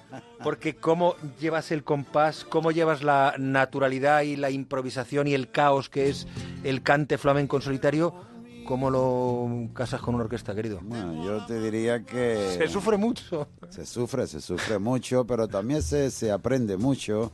Eh, te divierte, lo pasas más, te enfada, te ríes. Pero eh, lo importante de esto es que gente muy joven y que, le, que, que, que aman al flamenco, ¿no?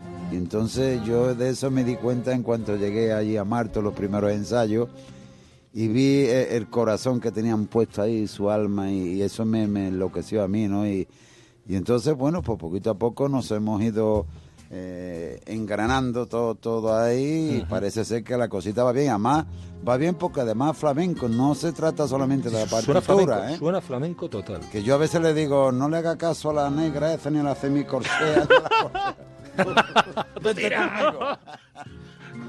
Dejar pentagrama. ¿eh? Ya, pero el músico está ahí con el pentagrama y tú... Eh, lógicamente, no, cuando son tantos no se puede, pero pero bueno, ya, ya hago yo alguna cosita, me levanto, ellos se vienen conmigo. Yo como, como decía Genio Manolo Caracol, los músicos detrás mía. Eso es, claro, los músicos tienen que ir detrás. Pero ¿cómo va detrás tuyo una orquesta, maestro? Muy difícil, ¿no? La verdad que, pero bueno, la verdad que hemos conseguido, hemos conseguido hacer un, un concierto de verdad sinfónico, porque el concierto sinfónico también va a haber flamenco, señores, no creáis que me olvido del flamenco, que también voy a cantar con mi guitarrita y mis cosas.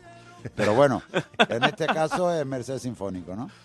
Es un homenaje a toda una carrera. ¿Has cogido los temas que a ti más te han pesado siempre o, o es una etapa más, un paso eh, más? Yo, Buscando mira, cosas. aquí está Juan Pablo, está Paulano, que es el que, bueno, lleva la orquesta Partiture, que es la que toca con nosotros. Y yo creo que ellos me, me han escogido los temas que creen que más han sonado o, lo- o los que más han vendido. Y, y de ellos mm, parte la, la historia, ¿no? Ellos me dicen que, que, bueno, que tienen esa idea y que querían que yo la escuchara, ¿no? Y así fue como surgió, o sea que ellos cogieron los temas, hombre, ya luego yo he dicho, pues este tema, este tema, pero, pero más o menos la idea viene de ellos, ¿no? Oye, ¿vas a cantar con Bruce Springsteen? ¿Cuándo vas a cantar con Bruce Springsteen? Hombre, a ver cuándo quiere, Vamos ¿no? tampoco, tampoco vayamos a... Ponte, Bru. pero la verdad que, que si, si en algún momento él le diera por decir que sí, pues imagínate, ¿no? Pero eh, que no lo podemos poner tampoco a ese hombre, no, no, hay que... Eso, si tiene con lo suyo, ¿no? Eso es. Bueno, los días 7, 6 y 7 de noviembre, el 15 en Madrid, eh, 15 Sevilla, en en Sevilla, Merced 15. Sinfónico. Un placer, maestro, siempre lo Eh, es. el placer Hablar es contigo mío, y tenerte en el programa. El placer es mío, sabéis que, Especialmente. Que Onda Cero, aunque yo no tenga nada que ver con lo de dinero, pero es mío también, es mi casa. Cero. y nada, pues, ¿qué, qué, qué te voy a decir? Que No me digas aunque, nada. Aunque sea a las 9 de la mañana, que si es para ti yo vengo, tú lo sabes además, tú lo sabes que vengo. Grabado queda. Gracias, hermano. Maestro.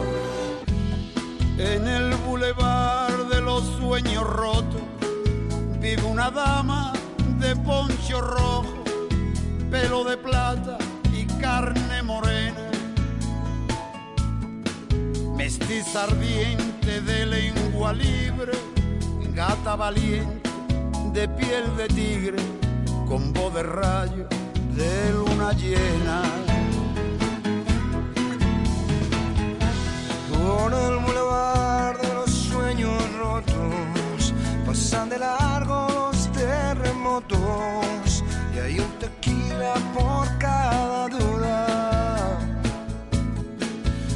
Agustín se sienta al piano, Diego Rivera lápiz en mano, dibuja Frida Kahlo desnuda. se escapó de una cárcel de amor, de un delirio de alcohol, de mil noches en vela. Se dejó el corazón en Madrid, quien supiera reír. Como llora Chabela. Por el bulevar de los sueños rotos, desconsolado, van los devotos de San Antonio pidiendo besos. Ponme la mano aquí, Macorina. Rezan tus fieles por las cantinas. paloma negra de los excesos.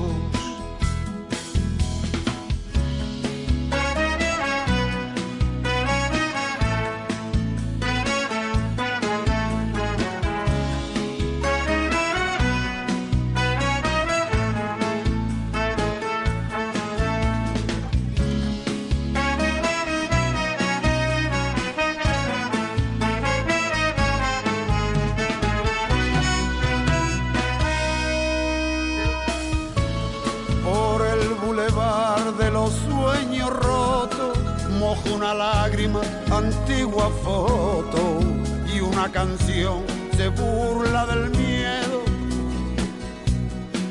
Las amarguras no son amargas cuando las canta Chabela Vargas y las escribe un tal José Alfredo. Se escapó de de amor, de un delirio de alcohol, de mil noches en vela. Se dejó el corazón en Madrid, quien supiera reír. Se escapó de una cárcel de amor, de un delirio de alcohol, de mil noches en vela. Se dejó el corazón en Madrid, quien supiera reír.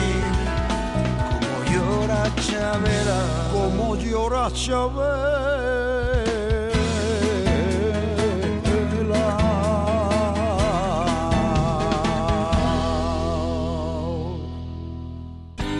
Rocío Santos. Quédate con lo mejor. Aquí vamos de maestro en maestro en tiro, porque me toca, ¿eh? Después de escuchar a José Merced, por cierto, esa canción que oíamos, El Boulevard de los Sueños Rotos, la dedicaban a Chabela Los Secretos y con ellos los, la comparte precisamente. Bueno, lo que os decía, que de maestro en maestro y tiro porque me toca, hemos recibido esta misma semana a Arturo Pérez Reverte. Venía a más de uno a presentarnos la segunda parte de la novela Falcó que se llama Eva. No quiero que me maten esta noche, pensó Lorenzo Falco. No de esta manera. Sin embargo, estaba a punto de ocurrir. Los pasos a su espalda resonaban cada vez más cercanos y rápidos. Sin duda tenían prisa por alcanzarlo.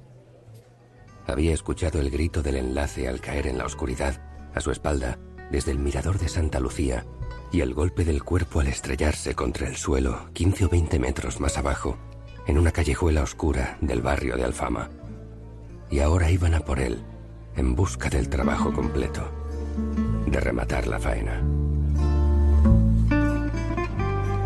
Marzo de 1937. La guerra sigue su curso en España, seguimos en la España en blanco y negro, pero tú prefieres tomar distancia y ambientas la novela después de este arranque que es en Lisboa. El arranque es, Es fantástico. increíble. Y me tienes que presentar al que lee el arranque también.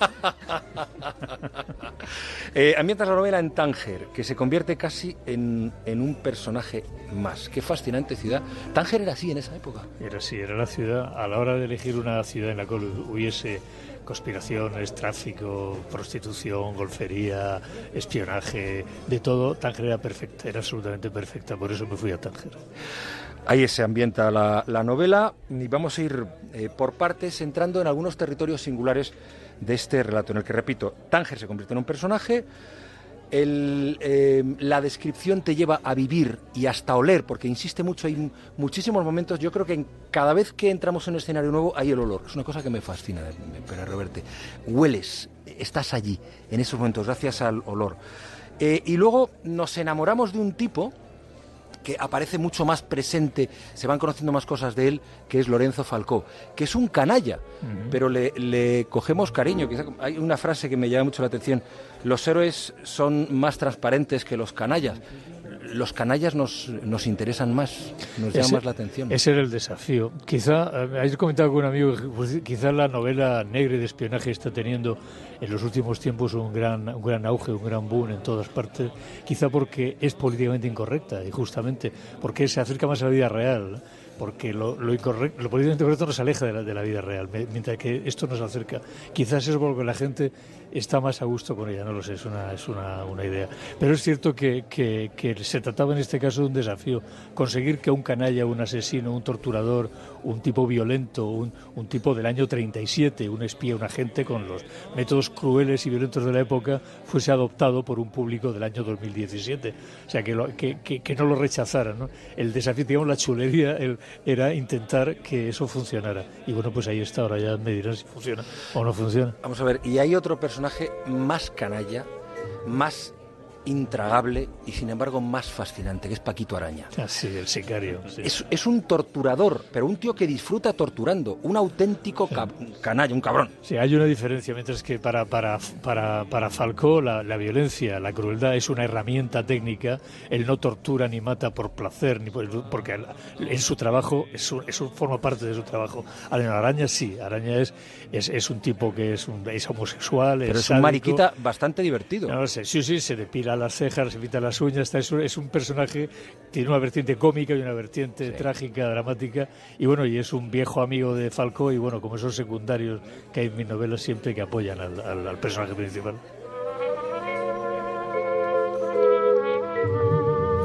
Y estas músicas también transitan a lo largo de la novela.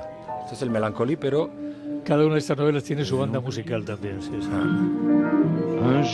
no es la versión de Jan Sablon, que no la hemos encontrado, sino de Pierre. O sea, de los años 30, esa canción. Sablón, Piaf, todo eso. Están de fondo en la novela, sí. Mon Legionnaire, todas esas. Tenemos a mi legionario de Piaf. Esta me encanta. Pues ahí te la dejo. Il avait de grands yeux très clairs, où parfois passaient des éclairs, comme au ciel passent les orages. Il était plein de tatouages ¿Te pones esta música cuando escribes? No, pero la oigo. No, cuando escribo, yo, yo escribo siempre escribo en silencio. Escribo en un lugar silencioso, sin música, sin nada, rodeado de libros y de, de- de elementos de trabajo. Pero es cierto que cuando estoy con una novela, leo y sobre todo oigo música, veo películas para tener ese estado de ánimo, ese estado de gracia, digamos, que hace falta para contar, sobre todo cuando son historias de época como estas. ¿no? Y estas canciones las oí mucho tiempo. Las llevaba en el coche, las escuchaba. Y Mon es, es la típica canción de Burdel, cantada por la Piaf, ¿no? mi legionario, pasó una noche con él y se acuerda. Es una especie de ojos verdes en versión francesa, muy bonita y bueno, y está presente en la novela. Quédate con lo mejor en Onda Cero.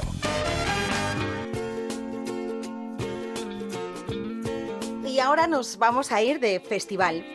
El periodista colaborador de Más de Uno, Antonio Lucas, nos presentaba el Festival Eñe de Literatura. Estaba echando un vistazo, Antonio, al, al- al manifiesto en Razones de Movimiento Constante, porque no es el mejor momento posible, dos puntos, literatura. Porque las letras salvan, alivian, duelen, ríen, celebran, esclarecen, desasosiegan, porque leer desobedece y enseña a decir no. Em, razones del movimiento constante. Esto es una licencia del director. Sí. Ese es, eh, bueno, te doy el programa y te revelo cuál es la orientación de lo que estamos haciendo. Más o menos. Cada, cada año se propone que el director tenga un manifiesto donde, digamos, que deje el- la- las pautas o la hoja de ruta de lo que propone. Y, y esta es un poco la, que, la apuesta que yo hago. Es decir, eh, porque escribir hay otra de las frases que dice, porque escribir es no aceptar lo irremediable. Y yo creo que ni leer ni escribir es aceptar jamás lo irremediable. Todo es posible. Con un libro todo es posible en la lectura. Y de algún modo es, es lo que yo creo que es la literatura. La literatura, al fin y al cabo, es un voy contigo, un acompáñame, un vamos juntos. Y también es una forma de desobediencia. Eh, no hace falta sacar pancartas ni, ni, ni cacerolas. Eh, sencillamente un libro a mucha gente le puede poner muy nervioso. Mira todos los libros que se han prohibido a lo largo del siglo XX. Pues yo creo que un libro en la mano es un acto de rebeldía importante y si se lee más. Un libro puede ser también terapéutico y es una de las cosas que vamos a ver en esta edición, ¿no? La literatura puede ser lenitiva. Hay una de las mesas de esta edición de Eñe que, que la comparten Marta Sanz y, y Ramón Andrés, uno de los grandes sabios que tenemos ahora mismo en España, y hablan de literatura y dolor, como el dolor, como la literatura puede ser lenitiva, puede ser balsámica, como la literatura puede ser la última balsa, cuando ya parece que todo lo demás ha zozobrado. Y hay un libro muy interesante de Marta Sanz que publicó hace un año, se llama Clavícula, donde ya cuenta un proceso de enfermedad. Y hay un ensayo extraordinario de, de Ramón Andrés, que es La historia universal del suicidio, donde habla también de esos años. Y yo puedo ir a verles y que me receten un libro para lo que me sucede y me duele. Y tenemos un consultorio, un consultorio nada químico, es más bien arterial, más bien eh, muy emocional, que es que algunos escritores se van a sentar, eh, van a escuchar las dolencias o físicas o emocionales de los oyentes, de los lectores, y les van a recetar en vez de un lorazepam, un lexatín o una aspirina, un ibuprofeno, un libro. Que eso probablemente va a aliviar bueno. muchísimos dolores de mucho tipo, desde la articulación hasta el alma. Empezamos el 27 en el Círculo de Bellas Artes. ¿es? Círculo de Bellas Círculo Artes. Eso con es- Pérez Reverte, Javier Marías y Agustín Díaz Llanes. Eso es el núcleo central del festival. El festival arranca el lunes en distintas sedes, pero digamos el lunes en Casa de, en Casa de América, si no recuerdo mal, o en, o en la Biblioteca Nacional, porque ahora tengo un jaleo de fechas.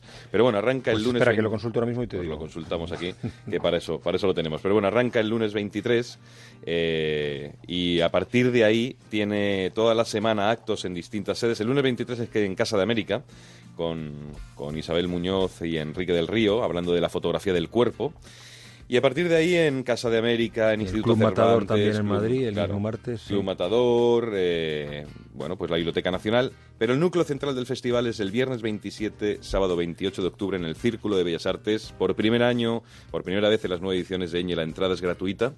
Solo hay que registrarse en la web de, la revista Eñe o de la fábrica y reservar la entrada porque el aforo es limitado. Y a partir de ahí empieza el gran festival. El gran festival, es decir, digamos que el Festival Eñe tiene un punto también en el mejor sentido de parque de atracciones, como cuando un crío entra en un parque de atracciones y quiere montarse en todo, en todo a la vez y no le da tiempo y sufre por eso. Bueno, pues aquí coinciden y colisionan muchas mesas a la vez, como esa que has dicho de Reverte Marías y Agustín Díaz Llanes, y otras tantas de poetas, narradores, filósofos, músicos, flamencos, artistas contemporáneos.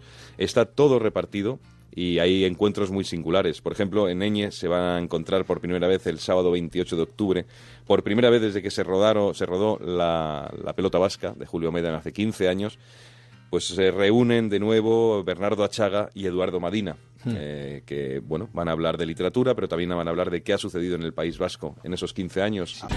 Quédate con lo mejor, con Rocío Santos. Después de hablar del Eñe de literatura, nos vamos a otro festival, al Mad Woman Fest, un festival con artistas comprometidos para luchar contra la violencia de género. Y qué mejor que tener a su abanderada Pilar Jurado en más de uno para que nos cuente más detalles.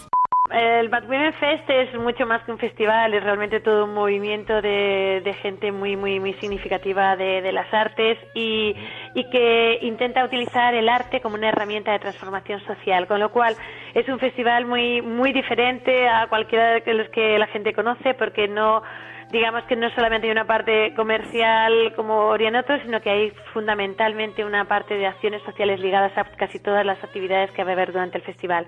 Hay una que es la muy importante, que es la cita que tenemos la semana que viene en el megaconcierto contra la violencia de género, porque además eh, pretendemos que, con la recaudación, con los beneficios de la recaudación de ese día, podamos dar nueva vida a algunas mujeres que han sufrido violencia de género a través de la creación de una cooperativa en la que ellas puedan tener un futuro y un futuro para vivirlo como quieran vivirlo.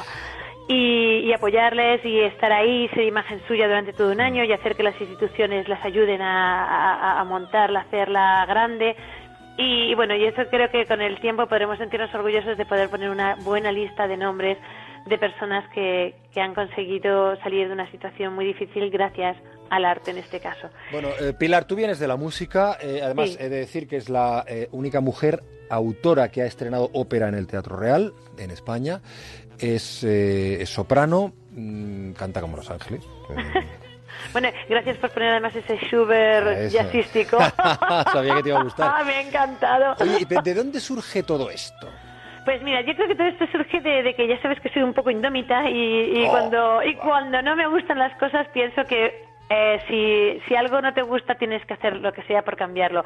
Y me parece que, que el mundo no está yendo allí donde nos gustaría que fuera, allí donde soñábamos que, que tendría que estar. Y entonces, pues hay que poner manos a la obra y en la medida en la que cada uno podamos accionar a- al resto de la sociedad para que, para que las cosas vayan por otro camino, me parecía que unir a gente muy, muy potente y muy brillante de, de las artes con esas mentes privilegiadas era dar posiblemente respuesta a preguntas que, ahora mismo no la tienen que el arte tiene algo muy increíble que es la capacidad de conciliar a veces cosas irreconciliables y estamos en un momento en el que hay demasiadas cosas irreconciliables que creo que hay que conciliar. Entonces, eh, el ser de alguna manera a través del arte embajadores de esa conciliación o de esa puesta en marcha de proyectos, creo que, que es algo que, que lo aleja de, de suspicacias y de, y de historias raras y sobre todo que hay que empatizar y a través del arte y del corazón de la gente es mucho más fácil empatizar. Así que a partir de ahí, pues bueno, eh, había muchos temas que nos preocupaban, pero desde luego si pretendíamos ser un, un estandarte de, de- de igualdad, de justicia, de, de, bueno, de, buenos sentimientos, creo que necesitábamos eh, poner una visión importante sobre la violencia de género porque creo que es algo terrible, que es increíble que en el siglo XXI estemos sufriendo como se está sufriendo en este país. Pues recuerdo, ¿eh? el 26 de octubre. Eh, Bueno. megaconcierto contra la violencia de género. Que va a haber allí sorpresas y algunas cosas que no son sorpresas y podemos contar ya. Sí, sí, sí, por eso. Pues allí obviamente voy a estar yo porque obviamente estaré y estaré para recibir a todo el mundo y para darles la bienvenida. Para y cantar, supongo. Y bueno, y obviamente si estés en el escenario pues tendré que, tendré que cantar, pero sobre todo vamos a tener artistas tan espectaculares como Soraya, Manu Tenorio, David de María, Alex Sintes que viene desde México, solo va a este concierto, fue el Fandango.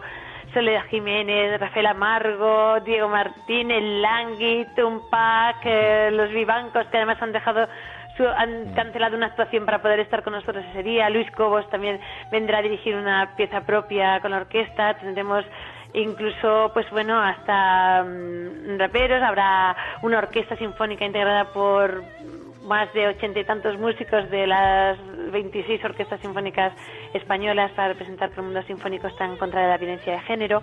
Tenemos un coro maravilloso, el coro Villa de las Rozas, que, que estará con nosotros con más de 80 voces y 50 niños maravillosos que también van a estar allí con nosotros para, para cantar y hacer un himno contra la violencia de género que creo que, que esperamos que dé dé la vuelta a este país y a muchos otros. Y quiero contar una cosa, porque es importante, eh, es importante que estéis todos allí ese día por lo que significa, obviamente porque, porque ponéis vuestro granito de arena también comprando vuestra entrada, pero también porque estáis adhiriéndonos de alguna manera a, un- a todo este movimiento de, de gente de gente comprometida, gente justa y gente que quiere que quiere otro mundo un poquito más eh, responsable y más agradable y más feliz. Y eso es importante por varias razones. Primero, porque el Women Fest ya se está haciendo europeo y entonces estamos entrando, eh, estamos organizando una cosa muy importante para el Parlamento Europeo para marzo, con lo cual llegaremos allí para mí será un orgullo también poder decir que todo esto ha sucedido durante estos meses en Madrid y que toda esa gente Pues ha estado apoyándonos. contando. Lo iremos Y contando. una cosa importantísima es que Naciones, muy rápido, pues que Naciones Unidas acaba de insertarnos en los objetivos de desarrollo sostenible Ole. hacia el 2030. Eso es algo muy serio, muy gordo y eso quiere decir que que ellos se lo han creído y ahora necesitamos que todos nos lo creamos porque se puede cambiar el mundo solamente hay que poner muchas ganas y estar ahí haciendo piñas. Ella se ha cansado de tirar la toalla. Se va quitando poco a poco de la araña. No ha dormido esta noche, pero no está cansada. No miró ningún espejo, pero se siente todo guapa hoy. Ella se ha puesto color en las pestañas. Hoy le gusta su sonrisa. No se siente una extraña. Hoy sueña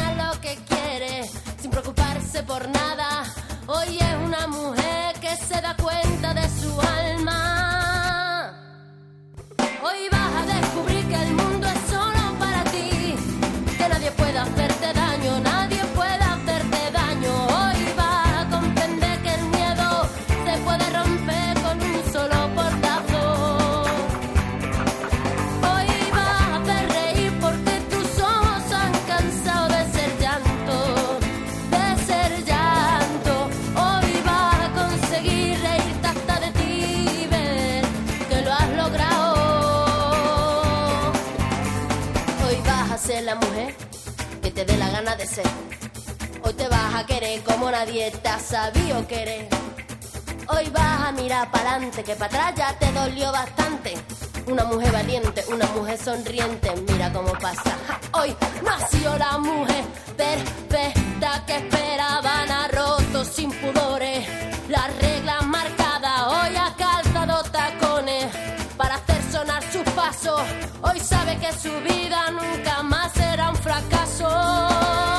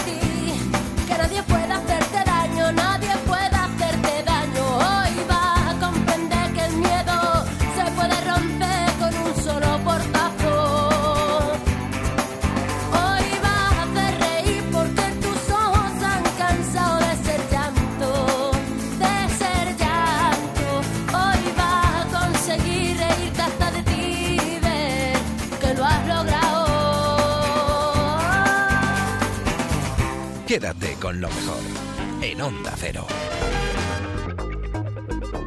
Yo sé que a veces la publicidad es una cosa que molesta, que da rabia, que interrumpe. Estás escuchando tu programa favorito de radio y de repente, ale, venga, publicidad. Ya, pero la publicidad es necesaria para conocer que existen productos en el mercado. La publicidad a veces es muy entretenida, muy divertida. Todos nos acordamos de los anuncios de la 11, por ejemplo, o de Zas, la picota, la mancha ahí, ¿verdad? Bueno, pues hemos hablado con Fernando Montañés, profesor de publicidad de la Universidad Autónoma de Madrid, y con Lidia Saz, que es directora general de la Asociación Española de Anunciantes. Ellos nos contaban en Julia en la Onda cómo ha sido la evolución de la publicidad en los últimos años. ¿La publicidad genera tendencias o es notario de los cambios sociales? O depende, ¿no? Porque creo que ambas cosas es posible. Posiblemente, o sea, eh, la publicidad lo que hace es impulsar tendencias, inventarlas y crearlas desde cero es muy raro, ¿no? O sea, pero sí que coge una tendencia a lo mejor minoritaria, la da a conocer, la impulsa y mucha más gente se puede sumar a ella, ¿no? De hecho, pues luego al final somos los ciudadanos los que decimos si nos gusta o no nos gusta. La publicidad puede proponer cosas, pero cuando ha intentado ir contra tendencias de la sociedad, pues la publicidad tampoco ha podido hacer nada, ¿no? O sea, contra la barba de tres días muy recientemente, pues hubo algunas campañas mm, de marcas y estaban muy bien, pero son tendencias que es muy difícil contrarrestarlas. Eh, este libro de Fernando Montañés analiza más de 400 campañas y anuncios que, que, según él, pues han influido en la, sociedad española. Hay aquí datos del Observatorio de la Publicidad en España, eh, del 2016, claro, que es el año vencido, no de este año acabado, ¿no? Sí. Que dice que el sector representa, eh, Lidia, Sí. un 1,29% del PIB. Eso es. Que da empleo a unas 80.000 personas. Eso es. Y que tiene un volumen de negocio de 14.000 millones de euros. Efectivamente, es que la publicidad, la publicidad sobre todo, Julia, es, es economía. Eh, la publicidad es muy necesaria. Es- tenemos un mercado tremendamente competitivo y, y la publicidad lo que hace es transmitir esos productos y esos servicios al consumidor. Es quien eh, eh, es, es quien pone al consumidor y a las marcas quien las puede quien las puede poner en, relación. Entonces, eh, lógicamente, eh, la publicidad, además tú comentabas antes que quizá eh, muchas de las cosas que se dicen no es verdad. La publicidad, además, es un sector tremendamente regulado, tremendamente autorregulado y, que, y que- realmente nada o prácticamente nada de lo, de lo que se emite previamente ha tenido que pasar por unos filtros para que, sea eh, publicidad veraz y los mensajes que se digan sean publicidad que esté todo comprobado. ¿En qué campos diríais que eh, en España ha sido más determinante el papel de la publicidad? Bueno, eh, en todos los campos, pero quizá eh, el gran consumo es un, es un campo eh, muy atomizado, es un campo donde hay muchísimas marcas y donde realmente se necesita tener una actividad publicitaria quizá algo, algo mayor. De hecho, si nos damos cuenta, eh, la publicidad que se emite en televisión, pues tenemos esos sectores, el sector de automoción también es un sector eh, que tiene, que tiene muchísima, muchísima actividad publicitaria.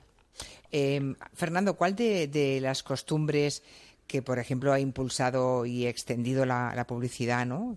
Nuevos, nu- nuevos hábitos de consumo, eh, la comida a domicilio, por ejemplo, tarjetas de crédito, el comercio electrónico. ¿Cuál de todo eso no se hubiera adaptado, o bueno, o se hubiera tardado mucho más de no ser por la publicidad? Posiblemente se hubiera tardado mucho más, o sea, porque igualmente también la publicidad lanzó productos o cosas que no funcionaron o funcionaron muy poquito tiempo, que luego son superadas por la propia evolución de la sociedad, pero las nuevas tecnologías es clarísimo, ¿no? O sea, el cambio tan rapidísimo que vamos mm, asumiendo con nuevos productos, con el nuevo smartphone, el 5G, todo, todo esto nos lo ha enseñado y lo impulsa muchísimo la publicidad, ¿no? En su día fueron los electrodomésticos, pero si nos remitimos antes, pues eso, hasta las costumbres higiénicas más básicas, pues los vendedores de desodorantes eran los que enseñaban a la gente a usar eso- desodorante, ¿no? Y si les dejaban un poco en evidencia si no lo hacían.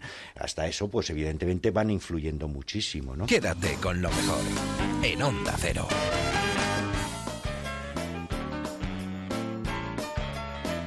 Me había propuesto en este repaso de lo mejor que ha sucedido en Onda Cero no hablar del procés, no hablar de Cataluña, pero no lo puedo evitar. No lo puedo evitar porque es que esta misma semana en Julia en la Onda, Raquel Martos nos traía un ranking de parecidos razonables sonoros que vamos, es la monda. En el número 6, por el gobierno español, la ministra Dolors Montserrat y su parecido razonable con Nina. Eh, Estudiar quiere decir estudiar y estudiar quiere decir hablar, escuchar. Yo prefiero decirte pam, pam y pam y que lo sepas y a partir de ahí hablar, escuchar y que estudien los expertos del ministerio y hablarlo con todas las fuerzas políticas. ¿Qué puedo aprender yo de esto? ¿Qué puedo aportar? ¿Qué soluciones puedo aportar? Esto es lo que yo dije en la comparecencia y lo que repetí ayer. Bueno. Ayer justamente dije exactamente lo mismo. Yo intento veros como si estuvierais súper abiertos, como si fuerais súper auténticos, súper sinceros. Pasa que veo que hay algunos que no me escucharon el día de la comparecencia. Indistinguible, ¿eh? Fantástico. Indistinguible. Este- este es bastante parecido. O sea, Dolores Vale. Montserrat y Nina son dos gotas de agua en la voz. En el número 5, en la oposición, pero en colaboración con el gobierno, frente al desafío, o sea, por el PSOE, está Margarita Robles y Elsa Punset. Todos nos hemos enfrentado a algún encuentro tenso, conversaciones que acaban en gritos, recriminaciones o lloros. El inmovilismo en política no es una buena manera de afrontar los problemas. ¿Cómo podemos gestionar estas situaciones difíciles? Yo estoy convencida de que lo van a intentar. Cada semana vamos a descubrir aquí gestos, estrategias y entrenamientos prácticos. Yo tengo un único objetivo, trabajar por aquello creo que es lo mejor para España. Tu vida transcurre en un momento apasionante, no lo dudes. Bueno, fantástico, Genial. ¿eh? Margarita Robles y Elsa Punset también se parecen mucho, mucho, mucho. Bueno, ¿vamos Vale. por el 4? Vale, número 4 con otro partido que está con el gobierno español, pero en su vertiente catalana esta vez. Inés Arrimadas de Ciudadanos y su parecido con Cañizares de la serie Cámara Café. Muchísimas gracias por venir a la rueda de prensa de, de Ciudadans. Me alegro de que estéis aquí todos reunidos. Suerte que en un momento tan importante como este hemos contado con un partido como Ciudadanos. Lo contenta que estoy de tener un equipo como vosotros bajo mi mando. Pero no es porque yo lo quiera, es porque digo, ¿qué van a hacer estos señores? ¿Cómo van a gobernar? Pues eso lo arreglo yo en un momentito. Sí, vamos a otra vez a otras elecciones. Pero bueno, ¿es que estamos locos o qué? Por favor, que sean ya las últimas, digamos. Ahora, no sé si debería poner responsable o responsable. Bueno, Genial. si tuviéramos que votar lo pasaríamos francamente mal, ¿eh? Porque los parecidos sonoros más que son ra- buenos. son más que razonables. Sí, son bastante Nos razonables. quedan Vale. tres, va. Vale, pues nos vamos al número 3 en Cataluña por el PSC. Dale, dale. Iseta. Iseta y su parecido con Ángel Yasser, Ángel Yasser, Yasa. eh, de Tu cara me suena. Nuestra nueva sección que se llama ¡Da la cara! ¡Mantente firme! ¡Resistiré! ¡Cuatro años más de PP! ¡No! ¡No! ¡Resistiré! ¡Por Dios! ¡Líbranos de ellos! ¡Devórame otra vez! ¡No! ¡Por Dios! ¡No! ¡Que hace meses que no me devoran! Bueno. Fantástico. Bueno, yo sigo vale, sin pues- saber a quién votar, de verdad, ¿eh? Por ahora mi favorito es este, os digo. ¿Sí? ¿eh? De Ángel este y- Yasser y, y Miquel y Arrimadas. Bueno, y arrimadas. Mm, Vale.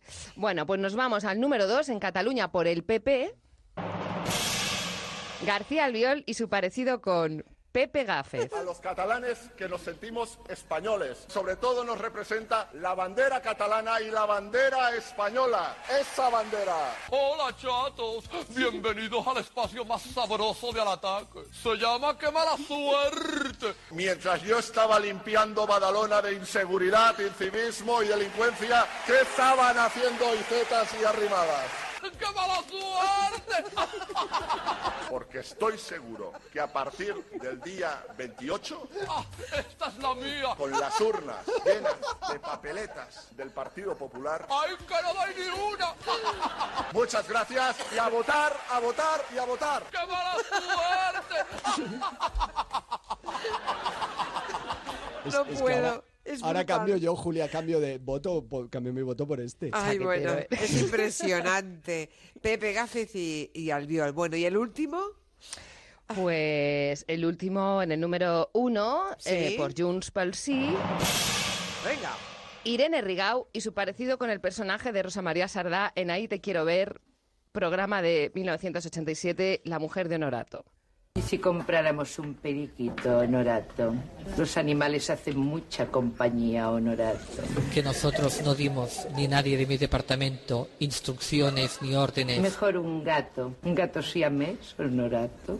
La organización sería a través de voluntarios Mejor un perro, un perro grande, Honorato. que informamos de la web donde se podían inscribir. Podrías bajarlo a la calle dos veces al día. No he respondido al Ministerio A Fiscal. ti te conviene correr, Honorato. No tengo palabras. En Onda Cero, quédate con lo mejor. Rocío Santos. Buenísimo ese ranking, ¿eh? Madre mía, qué risa, por Dios. El ranking que nos traía Raquel Martos a las personas físicas en Julia en la Onda. Ha llegado el final del programa. Se acabaron estas dos horas en las que hemos repasado lo mejor que ha sucedido en Onda Cero en los últimos días. Nos vamos, pero con una sonrisa en la cara, porque nos vamos, pero os dejamos con el Somos Humanos de Julia en la Onda, con los gazapos de toda la semana. Que disfrutéis mucho, nos encontramos la madrugada del viernes al sábado, a eso de las 4 3 en Canarias. Adiós. Una de las empresas más emblemáticas vinculada a Cataluña, Codorniu. ¿El qué? Codorniu. ¿Puedes repetir? Codorniu. Codorniu. Cuando llueve, el día que llueve es un buen día para Buen día, muy ¿eh? buen día.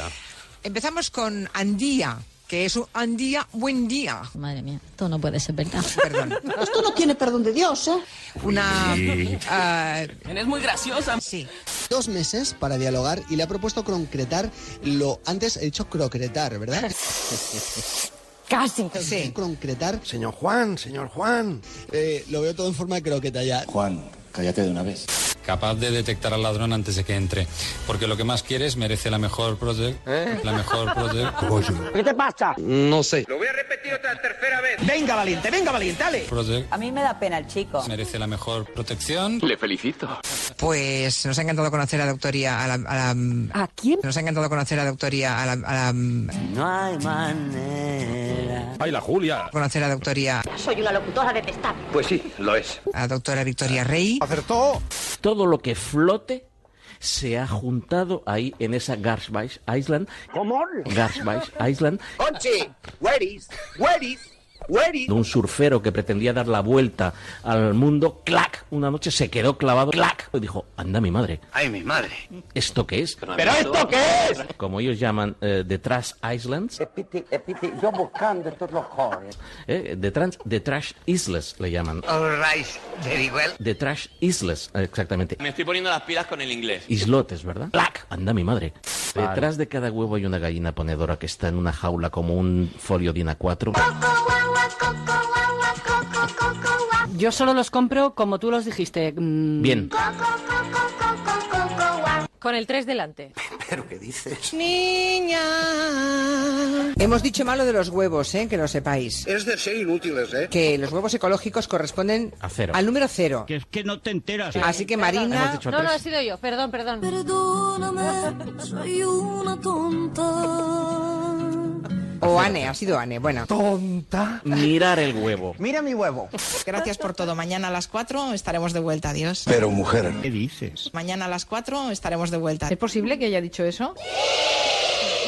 Mañana a las 4 estaremos de vuelta. Adiós. Y es que algunos no se enteran ni aunque pasen los bomberos. A ver, yo le voy a decir ahora una serie de nombres y a ver si usted los conoce. vale. No, no es aquello de David Guetta para que no me asesinen en las redes. Que es que no te enteras. Sí, uy, a ver, a ver si va a decir cosas peores todavía, ¿eh? Yo creo que sí. A ver, si yo le digo a usted, por ejemplo, Becky G. No. ¿Qué pasa? No digas nada. Cariño, tranquilo. Quintanilla, querido Quintanilla, no Sí. digas nada. No tengo nada que decir. ¿Quién es Becky G? Esta es la pregunta. No sabe usted quién es. No sabes nada. ¿Quién es Osier? ¿Quién es? Osier. ¿Quién es? Osier. ¿Qué desayuna usted, hombre de Dios? ¿Sabe quién es? Es muy difícil pronunciar. G-N-A-R-L-S. Gnals Barclay. ¡Te ha hecho daño! ¿Sabe quién es? Mm, right Side mm, Fred. Mm, Hombre, dicho por usted no conozco a nadie, dicho así, ¿eh? También se lo digo. mm, ¿Quiénes son? Mm, pero es mi reproche a este estupendo programa. Ah, Barclay, sí. Barclay, Ya, ya, Barclay. Se ha vuelto loco. Pare- Oye, pero si parece chiquito, está estupendo. Sí, Ya, ya. Barclay. Que tiene desprendimiento de cuerda vocal. ¿Qué pasa con los Beatles? Que nunca los he escuchado yo en tu cara me suena. No lo diga tan seguro. Los Beatles, ¿no? Nunca. ¿Estás seguro? ¿Qué hay que hacer, Carlos? De los Beatles. ¡Pues lo hemos hecho! Nunca. ¿Ahora que lo dice? No. Ah, ya, bueno. ¿Qué hay que hacer, Carlos? De los Beatles. Los Beatles. ¿Alguna cosa más, señor Monegal, que hoy le veo, le veo un poco de mal humor? Tiene un carácter de mierda. No, no estoy de mal humor. Ah, no, no, vale, vale, pues nada. Es un hombre muy, muy sereno, muy comedido, muy centrado. ¿Sabe quién es? Es muy difícil pronunciar. Clac, clac, clac, clac.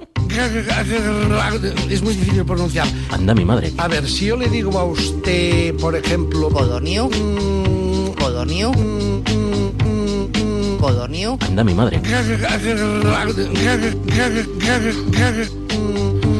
Hombre, dicho por usted no conozco a nadie. Right side mm, Fred, Fred, Fred, Fred, Fred, Fred, Fred, Fred, Fred, Fred, Fred. Anda mi madre. Si yo le digo a usted, por ejemplo, Garsbach Island. no, Anda mi madre. no, no, Clac, clac, no. clac, clac, clac. Clac, clac, clac, clac, clac. ¿Sabe quién es? G-N-A-R-L-S. Gnals Barclay. Anda mi madre. Anda, anda, anda, anda mi madre. Es muy difícil pronunciar.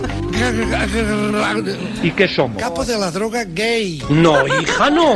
¿Qué La somos? Guardia Petrolia, Petrolia, Petro... Pretoria. Pretoria. Somos humanos. Demasiado humanos, diría yo. Quédate con lo mejor en Onda Cero. Sácame de aquí, no me dejes solo. O todo el mundo está loco, Dios es sordo. Dicen que si continúas a algún lugar llegarás. Debe de hacer falta bastante caminar. No soy mala hierba, solo